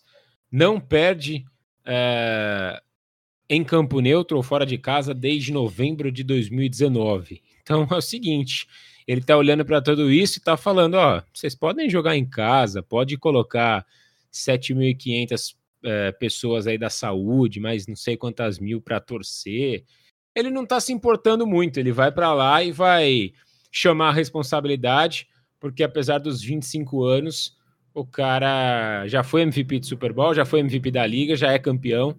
Então, eu acho que, sinceramente, não, não vai ser um fator é, que, que, que pode prejudicá-lo, sabe? É, talvez aquele gás a mais para o Tampa Bay Buccaneers, talvez aquela, aquela sensação de realmente, de literalmente estar em casa, sabe, no inconsciente, de se sentir mais confortável a praticar, né, o, o futebol, o, o, esporte em si. Mas eu acho que o Patrick Mahomes está olhando para tudo isso e está falando, ah, tá bom, vai ser histórico o, o, Tom Brady vencer em casa, vai ser ainda mais é, eu vencê-lo na casa dele, sabe? É, o, o, Patrick Mahomes, cara, 25 anos apenas, são 131 passes para touchdown desde que ele entrou na liga. Comanda aí o ataque aéreo uh, com maior média de jardas uh, na, na, temporada regular, nessa última temporada. Uh, vocês falaram né, da, da, da, blitz, da pressão ou não que o, que o Tampa Bay Buccaneers vai ter que exercer para cima dele. são 17 touchdowns e nenhuma interceptação contra a blitz na temporada. Então, assim, os números dele, cara, são números muito fora da curva para qualquer QB, sabe? E, e, eu acho que isso traz um, um, um ingrediente importante aí para Kansas City, que não está muito preocupado não se Tampa Bay vai, vai jogar em casa ou não, sinceramente. É, eu tinha visto outro número até para passar aqui, é, um número curioso, né? Porque o, o Brady e o Mahomes se enfrentaram quatro vezes, né? Duas vitórias para cada lado. São 120 pontos do Tampa Bay Buccaneers e 121 pontos do, do Kansas City Chiefs. Ou melhor, é, 120 pontos do, do Tom Brady e 121 pontos do Mahomes. É, interessante, né? O Mahomes lidera por apenas um ponto esse, esse, esse duelo, esses quatro encontros, porque o Tom Brady ainda tem jogo aqui com, com o, o, o New England, né? É, 120 pontos para o Tom Brady, 121 pontos para o Patrick Mahomes, duas vitórias para cada lado. Um confronto equilibrado. É, é mais um aí para a gente pôr, mais um ingrediente para a gente pôr na, na bacia da, do Super Bowl, eles vão desempatar esse, esse, esse retrospecto, né? E, e, e para você ver, né? O Tom Brady também não deixa nada, não deixa nada barato, não, mesmo já com mais de 40. Vai ser um jogaço. Os dois também combinaram para 78 passes para touchdown na temporada regular. É, o Tom Brady, eu tinha falado, a gente tinha comentado isso nos outros podcasts, né, Xará? É, qual time vinha mais quente? Ah, o Buffalo Bills, ah, os Ravens, Tampa Bay na Conferência Nacional. Eu acho que isso só aumentou, cara. Óbvio, o final de temporada do, dos Chiefs não foi lá essas coisas, não, mas é, o time mostra que, que é, não, não, tem essa também de, de, por exemplo, correr atrás, é, não é um problema. É, o final de temporada não foi um problema para o time. Então, realmente são de, dos dois lados são você você encontra aspectos que, que fazem o jogo ficar ainda maior e, e eu tô, tô esperançoso aí para um baita jogo no domingo. E aí, Rafa, Patrick Mahomes, o diferente, o fator surpresa, o fator mágico, o fator X, o fator que você quiser chamar. Pois é, né, cara? Já tá indo pro terceiro ano dele como titular. São três vezes na final da conferência, duas vezes no Super Bowl. É, e, e, aquela vez que ele não foi para final de conferência custou caro, né? Os Patriots venceram só na prorrogação, né? O jogo foi bem equilibrado. Portanto, é um cara, um cara que tem tudo para se estabelecer como um dos grandes da história, como um dos maiores da liga, com certeza. É, claro, se ficar saudável, né? Que a gente espera, né? Que, que aconteça. Mas assim, até pensando no jogo, pelo menos o que fica de alento assim é, para Tampa Bay para se preparar para ele é que assim na semana passada enfrentaram um cara que também faz coisas surreais, né? O Aaron Rodgers ele é capaz disso, de sair do pocket e achar um passe que você fala, meu, como? Como? A gente já viu ele fazendo isso nos playoffs algumas vezes, né? O torcedor dos Cowboys, aliás, sabe isso melhor que ninguém, né? Mas assim, é, é um cara que nenhuma jogada tá morta até o juiz apitar ou até ele tá ali é, no chão. É impressionante. Ele pode estar tá caindo, ali o, a, o joelho dele tá, quase, tá um centímetro de bater no chão e ele solta um passe do nada. Entendeu? É esse, esse, é esse o fator. Por isso que eu falei que o Todd Bowles deve alertar bastante a defesa dele para fazer o seguinte, ó. Cola nos caras, só solta quando você ouviu o apito que a jogada acabou. Só. É, é, a, única, é a única hipótese, porque esse meio segundinho que você achou que a jogada já tá condenada é o meio segundinho que ele precisa para achar um cara. E vamos ver, eu é, tô bem ansioso, né, Matheus, para os próximos anos na UFC, porque a gente tem o Josh Allen crescendo de produção, é, a gente sabe da qualidade do Baker Mayfield, do Lamar Jackson, esses times vão continuar evoluindo. Então, cara, se por um lado a gente via que a Conferência Americana era sempre aquele negócio, ou é Manning, ou é Brady, ou é Roethlisberger, e teve o Joe Flacco aí de intruso é, nos últimos anos, e agora o Mahomes, eu acho que pelo menos a gente tem uma perspectiva muito boa de que a AFC, nos próximos anos, é, seja bastante competitiva, porque tem um monte de cara vindo aí, vão ter caras chegando, é lógico, porque assim, a gente fala, Matheus, quatro anos atrás, a gente não imaginava um Patrick Mahomes. Não imaginava, ele tá só três anos como titular. Ninguém imaginava que o cara ia chegar na liga em tão pouco tempo se estabelecer como um dos grandes. Né? Então pode aparecer um outro cara assim que faça um impacto na liga. A gente nunca sabe. Isso é o legal da NFL. A gente nunca sabe que, é, quem, qual cara vai aparecer. E até por isso que a história do Tom Brady é tão maravilhosa, né? Porque foi um cara de sexta rodada, né? No caso do Patrick Mahomes é uma história um pouco diferente. Lógico, os Chiefs trocaram para cima para pegar ele na primeira rodada tal. Mas até o próprio jeito como ele ficou um ano de reserva também no Alex Smith e em tão pouco tempo se tornou é, é, esse cara sensacional, é uma coisa que sempre anima a gente para o futuro da NFL. E a Conferência Americana, para os próximos anos, olha, vai estar tá muito. É, vai estar tá muito, muito boa. Esses playoffs já foram uma prova disso, que a gente teve o Miami Dolphins ficando fora com 10 vitórias. Né? Olha o que aconteceu.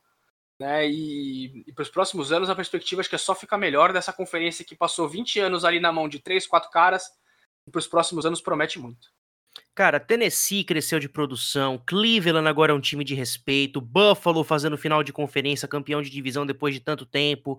Uh, meu, uh, é como você falou, a conferência americana agora tá muito nivelada por cima. O problema é que tem uma equipe que tá nivelada ainda mais por cima. Danilo, você teve acompanhando as coletivas, cara, de todos os jogadores possíveis, cara. O que, que você tem a destacar do, que, do clima entre os jogadores, de acordo com o que você já escutou? É, eu acho que eles têm a noção ali de, de que esse é um dos maiores jogos da história do, da, da NFL, né? É um confronto de gerações gigantesco, o Tom Brady podendo, como a gente já falou, virar uma lenda ainda maior. E até uma fala do Tyron Matthew, que eu, que eu cheguei a perguntar para ele como que era enfrentar o Tom Brady, né? Se tinha que ter ali um, um tipo de atenção maior, é, como que era para ele estar tá em um Super Bowl contra o Tom Brady, querendo ou não, até para os jogadores é, é um peso muito grande. E ele falou que ele tem a noção de que aquele lá é o jogo da vida dele. É, até mais do que o Super Bowl passado contra o Jimmy Garoppolo e o San Francisco 49ers. Então, eles sabem que esse jogo é, é, é muito maior do que parece ser. É, todos os jogadores estão muito focados, tanto do lado dos Chiefs quanto dos Buccaneers. E, e em relação aos jogadores dos Chiefs, a gente comentou da, da defesa ser um pouquinho mais vulnerável. É, eu senti assim uma firmeza muito grande de todos eles. Eles estão muito focados. Eles sabem que o Tom Brady é, é ali o, não o maior, um dos maiores da história do, do futebol americano. Então eles sabem o desafio que eles têm pela frente e também, obviamente, sabem dos pontos fracos dessa, dessa defesa. Então, eu acho que o, a defesa dos Chiefs está muito concentrada em relação ao Tom Brady. E quanto ao, aos Buccaneers, eles sabem que o do Patrick Mahomes é totalmente imprevisível. E, e eu senti também que eles têm ali o, o, o, trunfo, né? Que é o Tom Brady. Eles estão apostando muito no Tom Brady para poder vencer esse jogo, mas eles sabem que é, é necessário muito mais do que só o Brady e o Arians fazendo ali boas chamadas e, e fazendo esse ataque funcionar. A defesa com o Devin White, com o JPP, precisa funcionar muito mais do que funcionou toda a temporada, parando ali o Clyde Edwards que volta 100%, é, o Livion Bell também que dá esse dinamismo ali pro, pro backfield dos Chiefs. Então é, é muito interessante ver como é, a gente já falou, que eles sabem a proporção que esse jogo tomou.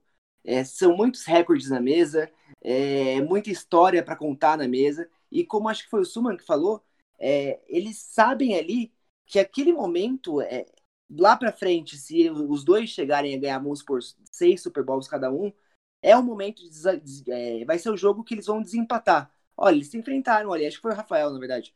Eles se enfrentaram ali no Super Bowl 55 e Fulano ganhou. Então acho que pode ser o, que pesa na história. E o Mahomes, com certeza, ele já entrou assim para um dos melhores quarterbacks, é, tentando trilhar um dos melhores quarterbacks da história, né? Ficar nesse, nesse caminho tão tão difícil de entrar, né? Que são poucos quarterbacks que, quarterbacks que entram com tanta moral assim. Então, e se o Mahomes ganhar, inclusive, é, ele vai ser o segundo quarterback da história a conseguir ganhar é, dois Super Bowls seguidos tão jovem. O último que conseguiu isso foi o próprio Tom Brady. Só destacando rapidinho também, Dan, você falou do peso aí que o Tyron Matthew falou sobre esse jogo, né? Que é, um, é muito mais pesado. Vai muito também daquele negócio, né, cara? É, todo mundo que tá, que tá nesse jogo, você nunca sabe se você vai conseguir na sua vida um, algum dia chegar nesse jogo de novo e vencer de novo. Exato. O, é, no ano passado a gente teve né, aquela eleição dos 100 maiores jogadores da história da liga, né? Nos 100 anos. E o Tom Brady mesmo, na, quando teve aquele o episódio de quarterbacks, ele falou, cara, é, só depois, quando ele já tinha aquele, os 37, 38 anos dele, quando ele chegou contra Seattle, e, ou seja, mais para a segunda metade da carreira dele, que ele percebeu quão difícil era aquilo, porque ele venceu três dos quatro primeiros anos dele como titular, e aí ele passou é, mais de 10 anos sem, sem ganhar. Chegou a dois e perdeu os dois para os Giants. E aí ele chegou naquela, naquela reflexão de cara, é difícil demais chegar nesse jogo. Você não tem como saber se você vai estar tá aqui de novo. Né? Então, para todos os caras, e aí a importância talvez que o Matthew tenha falado é que é isso. Tá bem, cara. Esse aqui é o, é o Super Bowl agora, e pode ser o último da minha carreira. Não tenho garantia que eu vou chegar nisso aqui de novo. E se eu vencer, Exatamente. e se eu vencer, vai ser, de novo, a, a, agregar mais ainda ao currículo. Ele já tem o título do ano passado como um dos principais jogadores do time. Ou seja, é esse peso, cara, do, do quanto esse jogo ele é único. É lógico, a gente tem os caras como o Brady, né? O Brady vai pro décimo Super Bowl dele, o Gronkowski vai pro quinto, se não me engano, né? Quinto ou sexto dele. Ou seja, são caras assim que, que tiveram o privilégio mesmo de, de participar. Porque, cara, quantos caras a gente já viu, né, Matheus, que estão aí no Hall da Fama e que não tiveram a oportunidade de nem de chegar no Super Bowl, né? Ou que chegaram e não conseguiram vencer. Né, e outro matchup interessante também, que eles sabem que vai ser muito decisivo nesse jogo, é o da linha ofensiva dos Chiefs contra o front seven do, dos Buccaneers, né? Eu até perguntei pro Andrew Willie como que eles iam conseguir passar por aquela linha ofensiva, porque é a linha ofensiva não, desculpa, por, aquele front seven do, dos Buccaneers. Porque eles sabem que é a melhor defesa do jogo terrestre durante toda a temporada regular e também da, da temporada da pós-temporada. Então, ele falou que eles reconhecem essa, essa dificuldade de passar ali daquele front seven de uma linha defensiva tão forte quanto é a de Tampa, mas que eles também estão preparados para isso. Eles sabem de todas essas dificuldades, eles sabem é, que vai ser um jogo assim, é, o jogo da vida deles, como eles bem falaram, mas que acho que os dois lados estão muito bem, muito bem preparados e é por isso que vai ser tão interessante essa batalha de matchups, porque os dois vêm, vêm ali com, com hype lá em cima, todo, todo mundo muito bem focado, muito bem preparado preparado para esse jogo, muito bem treinado, e to, os, as duas equipes fizeram temporadas sensacionais e as duas contam ali com, com peças é, que podem desequilibrar ali a qualquer momento do jogo. Edu, você também estava de olho nas coletivas, cara. O que, que você tem a destacar? Cara, eu acho que o que eu tenho, eu acho que o Duncan falou foi perfeito aí. O respeito entre os jogadores, o respeito entre os jogadores defensivos do Kansas City e com Tom Brady, com esse ataque e ao contrário também, tirando o, PR Paul, que eu acho que foi hoje ou ontem, que deu uma provocadinha, que eu acho que ele falou que não conhece o Michael Rivers, que vai substituir o Eric Fischer, né? nunca viu jogar, nunca nem sei lá que se existe. É, tirando isso, o respeito, cara. O respeito que ambos os times têm um pelo outro. É, ninguém tem aquele, tá chegando aquela, ah, eu vou parar o Mahomes, ah, eu vou segurar o Mahomes, ah, eu vou dar jeito no Tom Brady, ah, o Tom Brady treme com isso.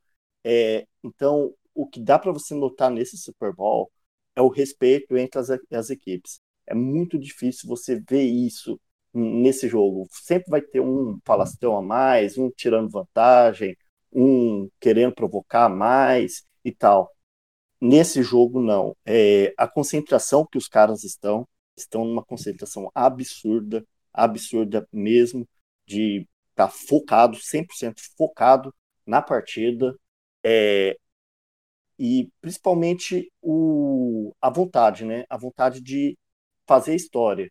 Então, sempre quando eles estão comentando alguma coisa, é, geralmente eles vêm, a gente está aqui para fazer história, a gente veio aqui para fazer história, a gente veio aqui para ganhar. Então, é isso que deu para notar bem nessas coletivas dos jogadores. O Xará, a gente acompanhou no League as palavras do Arians e do Andy Reid. O que, que você tem a destacar dos dois treinadores, da, segundo o que eles falaram nas coletivas? É, eu, o, o, Bruce Arians falou, falou bem sobre elevar o nível, né? É, tem uma parte que ele fala sobre como os times colocam a barra lá em cima. Eu achei isso interessante também. É, o, o, o, Bruce Arians falou sobre o Mahomes, né? É, eu, eu, até a gente estava fazendo liga, aí eu, eu chamei a Sonora falando, né? Como o Mahomes é imprevisível no pocket. Aí o, o, o Bruce Arians abriu meio que, meio que a, a Sonora falando: é, não existe pocket para Patrick Mahomes, né? Me quebrando, mas é, eu, eu, eu, concordo aí com, com os amigos. Eu acho que o, os técnicos passaram isso, sabe? É, os técnicos mostraram que eles estão bem conscientes é, de quem eles vão enfrentar e quem eles são nesse atual momento, sabe?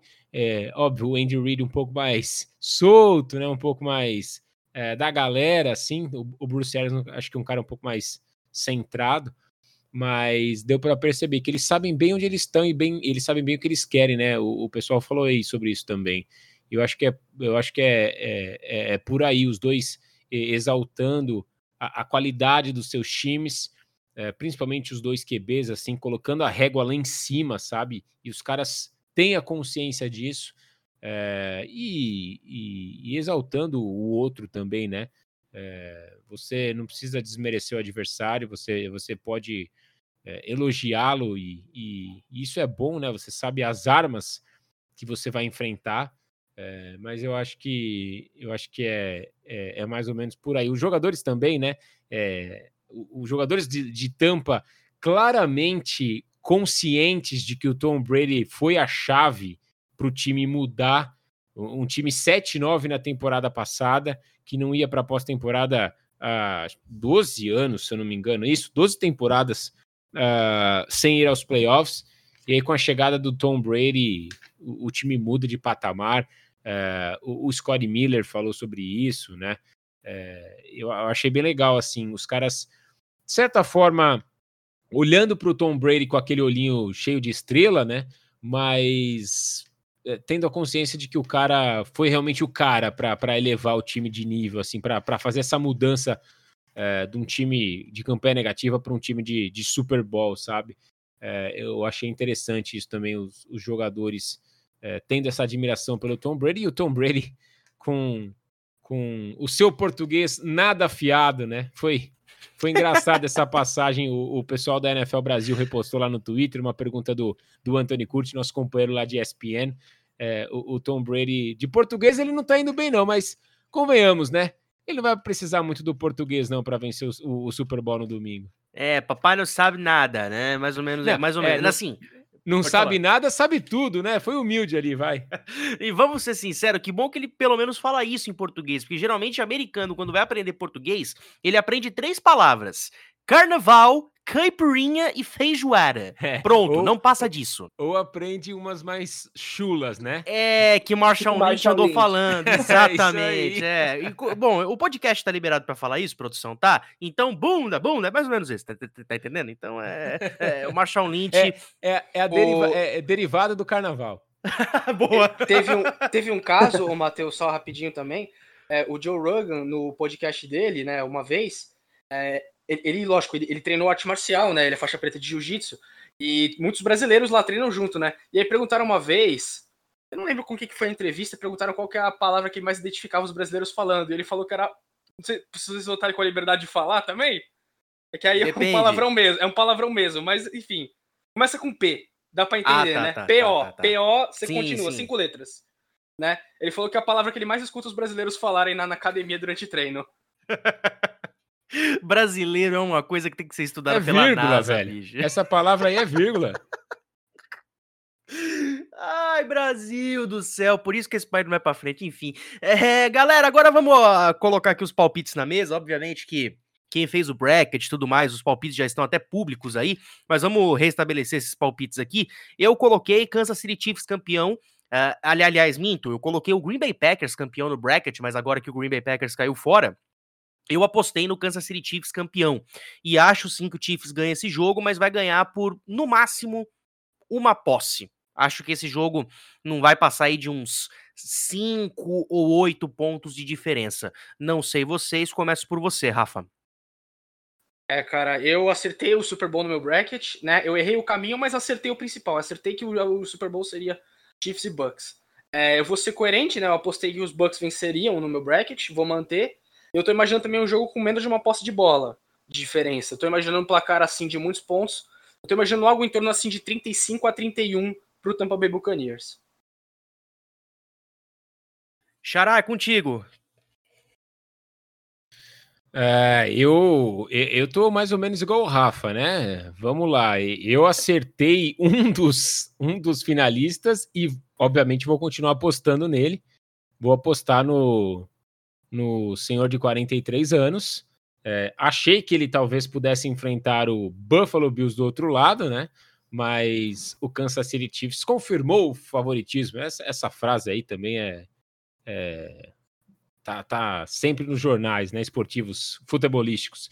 Confirmou o favoritismo Kansas City Chiefs, mas eu continuo apostando no Tom Brady. Acho que os Buccaneers vencem o Kansas City Chiefs. Também acho que não vai ser não vai ser um placar muito aberto, não. É, não acertarei o bracket, óbvio, porque o Buffalo Bills já foi eliminado, mas, de certa forma, é, de raspão, acertaria aí o Tom Brady campeão do Super Bowl 55.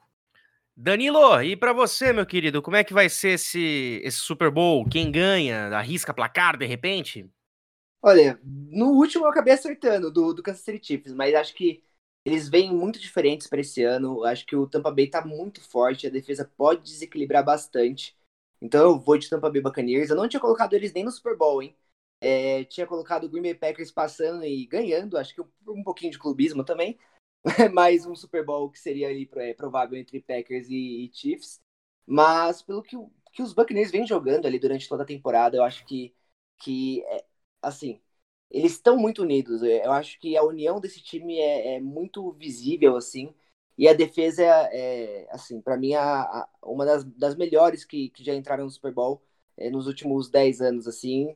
É óbvio, com a, com a do Ravens, com muitas outras também mas que eles vêm para poder amassar o Patrick Mahomes. Eu acho que, que dá ali um placar de 30 a 21, 30 a 27, bem apertado, bem emocionante no finalzinho, mas para mim o, o marido da Gisele acaba levando o sétimo anel para casa. Ah, o Giselo. Edu, e o teu palpite? Cara, meu bracket deu praticamente em cima no Super Bowl. Praticamente não, em cima do Super Bowl, mas eu errei o caminho. É, Cara, eu vou de Chiefs, eu vou igual você, Matheus. Eu vou de Chiefs, ganhando por uma posse de bola. Eu acho que vai ser um jogo muito, muito apertado mesmo, com bastante pontuação. Só que eu acho também que o que pode definir o jogo vai ser um turnover ou outro, e a gente vê Tom Brady lançando algumas interceptações que, eles não, que ele não deveria estar lançando. É, meio que o, no final os, os, quatro, os finais de jogos do Brady não está sendo bons. Então, eu acho que vai dar Chiefs. E também porque, embora o Buccaneers tenha uma defesa melhor, é uma defesa muito jovem na secundária ainda também. Então, e ali é uma defesa muito mais física do que rápida. Então, acho que é uma matchup muito ruim contra o ataque do Chiefs. Então, acho que vai dar Kansas City Chiefs. Aliás, qual é o nome do mascote aí que você tinha falado? Que agora sim eu ouvi o latido dele. Demorou até, hein?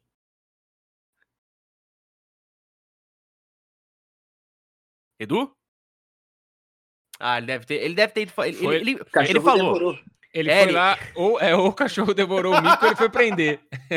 é, porque o Edu falou pra gente antes do podcast, ó, pode ser que o meu cachorro lata e se eu ficar quieto por muito tempo, é, é porque eu fui eu fui dar um jeito ali pra ele não latir mais. Mas demorou, Mas nosso... hein, cara, nós já é, quase duas não? horas de gravação e olha... Mas é... Voltou, Voltei, Matheus. Falei, mas qual que é o nome do cachorro mesmo que eu esqueci? É o Spock, pô. O Spock concordou comigo. Ele falou que vai dar Chiefs também, é, mas que ele... eu tô meio que, mas que eu tô meio que hater do Brady. É, ou ele ficou, ele eu sou viúva bravo. do Brady também.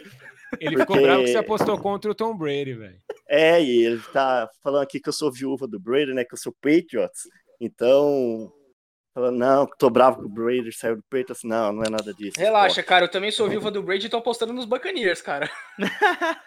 quem, quem foi? Quem, quem, de nós aqui que apostou Tampa Bay contra Buffalo no Super Bowl? O Suman, o Suman, ele odeia o, o pessoal eu, de Buffalo. Meu, Passaram 20 anos apanhando esse. do Brady ele queria que, que o Brady ganhasse deles no Super Bowl. Ô, Rafa, pra você ter uma noção, Rafa, o, eu assisti todos os Super Bowls do Patriots, todos que eu comecei a acompanhar a NFL em 99. Eu morava em Boston em 99 para 2000. Cara, ver o Brady no Super Bowl em outro time é um negócio que eu nunca imaginei que ia acontecer na vida, na vida. Só que uma coisa que eu sempre falo do Brady também, nunca duvide de Tom Brady. Esse cara tá na liga calando boca há 20 anos. Não sei se ele vai calar minha boca de novo, né? Vamos ver. Ah, eu achava, eu né, cara? Eu, eu, achava que seria difícil ver ele com outra camisa. Ainda confesso que é difícil sempre ver ele com aquele uniforme vermelho dos Buccaneers. Mas, cara, eu sempre tinha certeza de uma coisa: ele vai jogar até quando ele quiser. Se os Patriots não quiserem mais ele, ele vai continuar. No caso, nem foi isso, né? Os Patriots até é, poderiam ter mantido ele, mas ele preferiu sair, né? Então eu, eu sempre tive isso como uma possibilidade real. Até porque, cara, se a gente for pegar, né? Isso até já foi assunto é, no ano passado. Cara, quem até quem era o top 3 de maiores quarterbacks da história, até que a gente sempre, que sempre era citado. Ah, o, o Peyton Manning começou a carreira em Indianápolis, foi jogar no. terminou a carreira nos Broncos. O Joe Montana começou nos 49ers, terminou no Kansas City Chiefs. Então, cara, não é exatamente surpreendente, né? Aliás, agora, né, Matheus já dando um gancho, já, já, tem amigo nosso torcedor dos Packers já com medo, né? Se, uhum. se o Aaron Rodgers vai ter o mesmo destino desses outros três Call da Famas. O, o, negócio do, o negócio do Brady é que a gente já não acreditava que ia ver ele com outra camisa por causa da idade, né? O cara, nos 43 anos, mudar de time para chegar num outro Super Bowl, num esquema totalmente diferente, onde o braço, o quarterback tem que ter braço, tem que lançar em profundidade, tem que gastar o braço mesmo. Então, eu não acreditava que o Tom Brady chegaria novamente ao Super Bowl depois que saiu do peito já calou a boca mais uma vez, né? Só que eu acho que no Super Bowl, eu acho que o Chiefs vai levar melhor. É, e uma é... coisa que ele. Desculpa, Matheus. Não, tudo bem. Uma coisa que ele disse em alto bom tom também, que foi bem interessante essa semana, foi que por ele ele joga depois dos 45 tranquilamente, ele que tá com 43 agora, jogaria ele depois dos 45, 46. Então eu não me surpreenderia a Gisele, também. A Gisele Beach vai pedir o, o divórcio, eu quero ver. Bom, mas se continuar ganhando... O problema ganhando... é, é, o seguinte, cara, se ele for continuar desse jeito, imagina que alguns dos filhos dele queiram jogar também, ele vai ficar adiando até o quê? Jogar com um filho na NFL, pô? LeBron e Brony.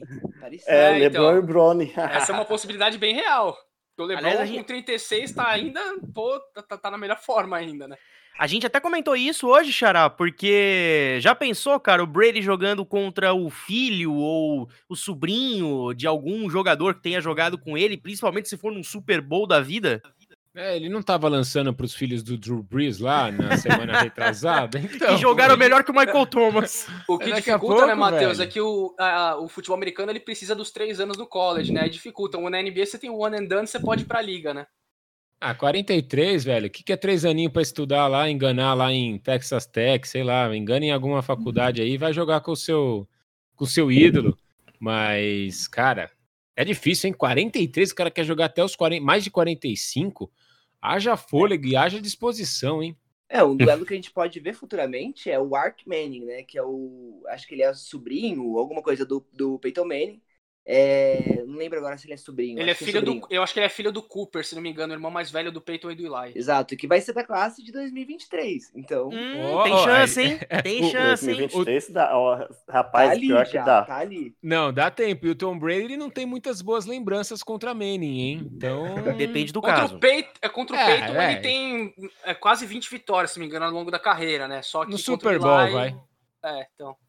No é, Super Bowl não é muito bom. Em playoff vai. de maneira geral, né? Porque o Peyton também tem vitórias expressivas, né? Aquela virada dos, dos Colts e também a final de conferência lá do, do Denver é, então acho que, é duas, acho né? Que, acho que o Manning entra na liga e o Tom Brady aposenta. ele pegou trauma do nome Manning, né? Tipo, não quero é, enfrentar você é. de novo, filho. Sai da minha vida. É, o, o Peyton Manning falou esses dias, né? Brincando, se não fosse a mãe dele, Tom Brady teria já 10 títulos da NFL, né? Foi alguma coisa assim. Porque... Teria aposentado antes, né? É, exato. E o Brady também, ele é o garoto é, propaganda exemplo para aquilo que ele vende, né? Que é o método TB, né? TB12.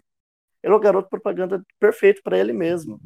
Porque se ele joga nesse nível com até 45, 46 anos, obrigatoriamente qualquer quarterback da NFL vai ter que fazer a mesma coisa seguindo a risca o método TB12. Então ele é o garoto propaganda perfeito para aquilo que ele vende. Galera, vamos fechando então por aqui o, o nosso papo que rendeu pra caramba.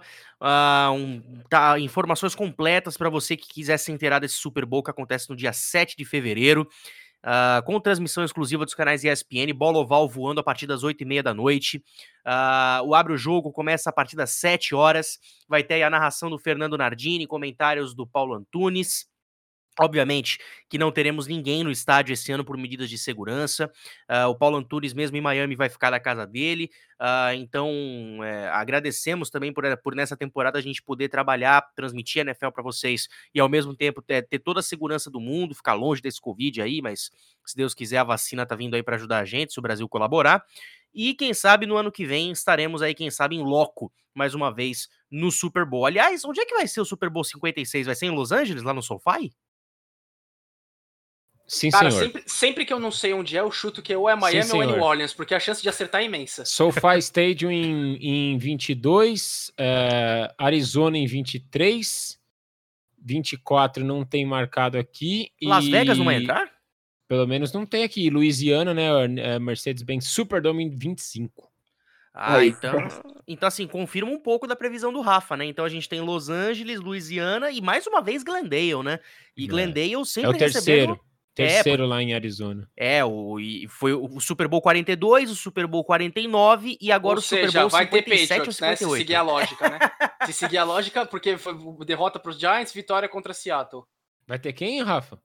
Vai ter os Patriots, então, é, né? Porque os dois encerra, primeiros de Arizona encerra, tiveram. Será? Encerra, não, não, não. Depois, depois, de, depois dessa eu sou obrigado é, a encerrar. É o Ken Newton que vai estar tá nesse, nesse Super Bowl aí, aham. Uhum. Galera. Garoppolo. Ó, oh, duvida é, não, aí, hein? Aí é bom, aí gostei. Aí, quem sabe o, o ex voltando para fazer a alegria de novo da é, casa. Eu vou procurar uma madeira. Pro... Eu vou procurar uma madeira aqui para bater, calma aí. Ou alguém no próximo draft também, né? Tá cheio de QB, né? Aí, ó, tá até, até o Spock. é que eu bati ali, ó, viu? É, cara. Não, mas o Spock concordou com você. Agora, agora eu vi sintonia. Deus me livre. Vamos, ó, os dois agora, ó. Galera, vamos fechando por aqui. Dan, obrigado, cara. É, passa tuas redes sociais aí pra galera. Teu trabalho tá sendo formidável, né? Desde que você uh, entrou pro Twitter, né? Desde que você passou a compartilhar informações diárias, as suas threads são maravilhosas. Então, cara, obrigado por estar tá aqui. Uh, podcast é, depois do Super Bowl. O senhor é presença obrigatória aqui também. Então, nos vemos na próxima. Com certeza, Matheus, obrigado. Suman, obrigado. Rafa, Edu e todo mundo que ouviu o timeout até agora. E, claro, é arroba em todas as redes sociais. E você também me encontra ali no torcedores.com fazendo matérias diárias ou semanais, é, dependendo do furo que a gente consegue. Mas é isso, cara. Muito obrigado e vamos ter ali o, um dos melhores Super Bowls da história. Ah, com toda certeza, torço por isso. Uh, lembrando que teremos o The Weekend no show do intervalo. Se você quiser escutar um dos nossos podcasts aqui sobre o Halftime Show com a Mari Spinelli e o Fernando Camargo, ficou bom demais. Edu, muito obrigado pela presença, cara. Parabéns pelo trabalho à frente da Liga dos 32. Como eu falei, eu acompanho vocês desde que vocês eram o NFL Brasil, propriamente dito. Uh, aproveita, deixa as redes sociais aí da Liga, as suas redes sociais. E mais uma vez, cara, obrigado por aceitar nosso convite. Cara, a Liga dos 32 está com as portas abertas para vocês todos. É, estamos aí já faz mais de 10 anos trabalhando com a NFL no país. Sim, éramos NFL Brasil, um pouco antes de vir a NFL Brasil para o perfil para o Brasil, mudamos ali para a Liga dos 32 e continuamos com o trabalho, um trabalho muito sério. Trabalho do Dan também é muito legal. Parabéns, Danilo. É, é difícil fazer a cobertura que você faz com notícias diariamente. Valeu. Tô acompanhando, acompanhando sempre. Matheus está fazendo um trabalho excelente agora na ESPN, narrando, Suman, escuto também. Parabéns, Rafa. É, foi um prazer estar aqui. Pode chamar que eu volto quando vocês quiserem. E a porta está aberta também. Me arroba no Twitter, arroba EduNFL e arroba Liga dos 32. Tudo junto. Valeu. E aproveita, manda um beijo pra Érica, porque quando eu falei que você ia estar tá aqui, ela falou: Ai, tô louca pra ouvir vocês dois. Ela tá escutando a gente. Tô certo disso. Manda aí, vai. Ah, mandar um beijo pra Érica, a nossa clarianismo, a nossa, a nossa azul do dia.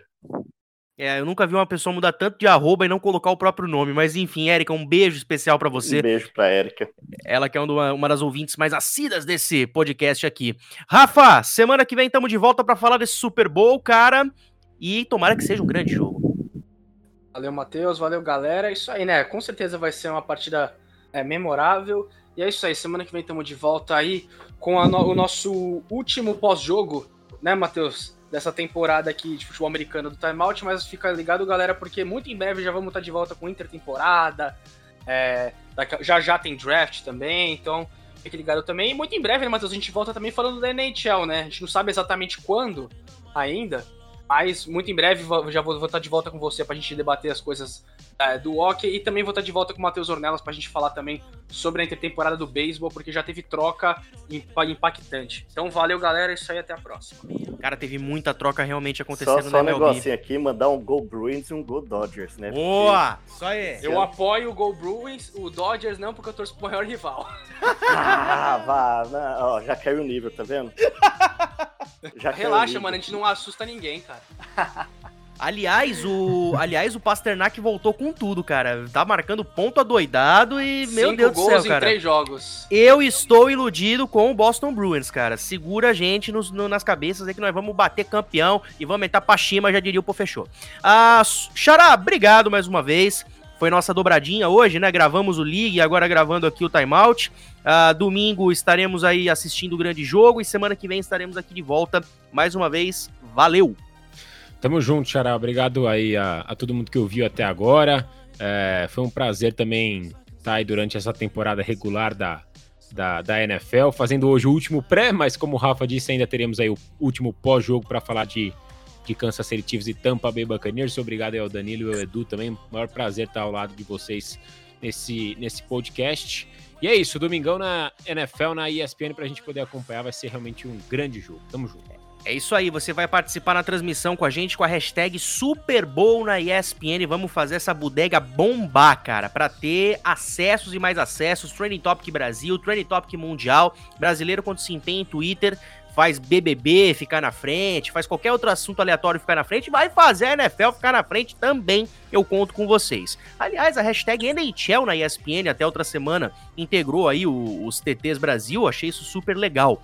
Então é isso, galera, siga a gente nas redes sociais, Twitter, Instagram, Facebook, o 2 Minute Warning tá rolando e tá fazendo um baita de um sucesso. Já teve vídeo aí da Vitória falando sobre a WNBA, sobre a Sarah Thomas. Já teve vídeo do Thiago Alves falando da INSA. É, já teve vídeo meu falando da NHL, o Rafa falando sobre a MLB. Tem muito conteúdo para você nas nossas redes sociais. Então, um bom Super Bowl a todos. Até semana que vem. Tchau e benção!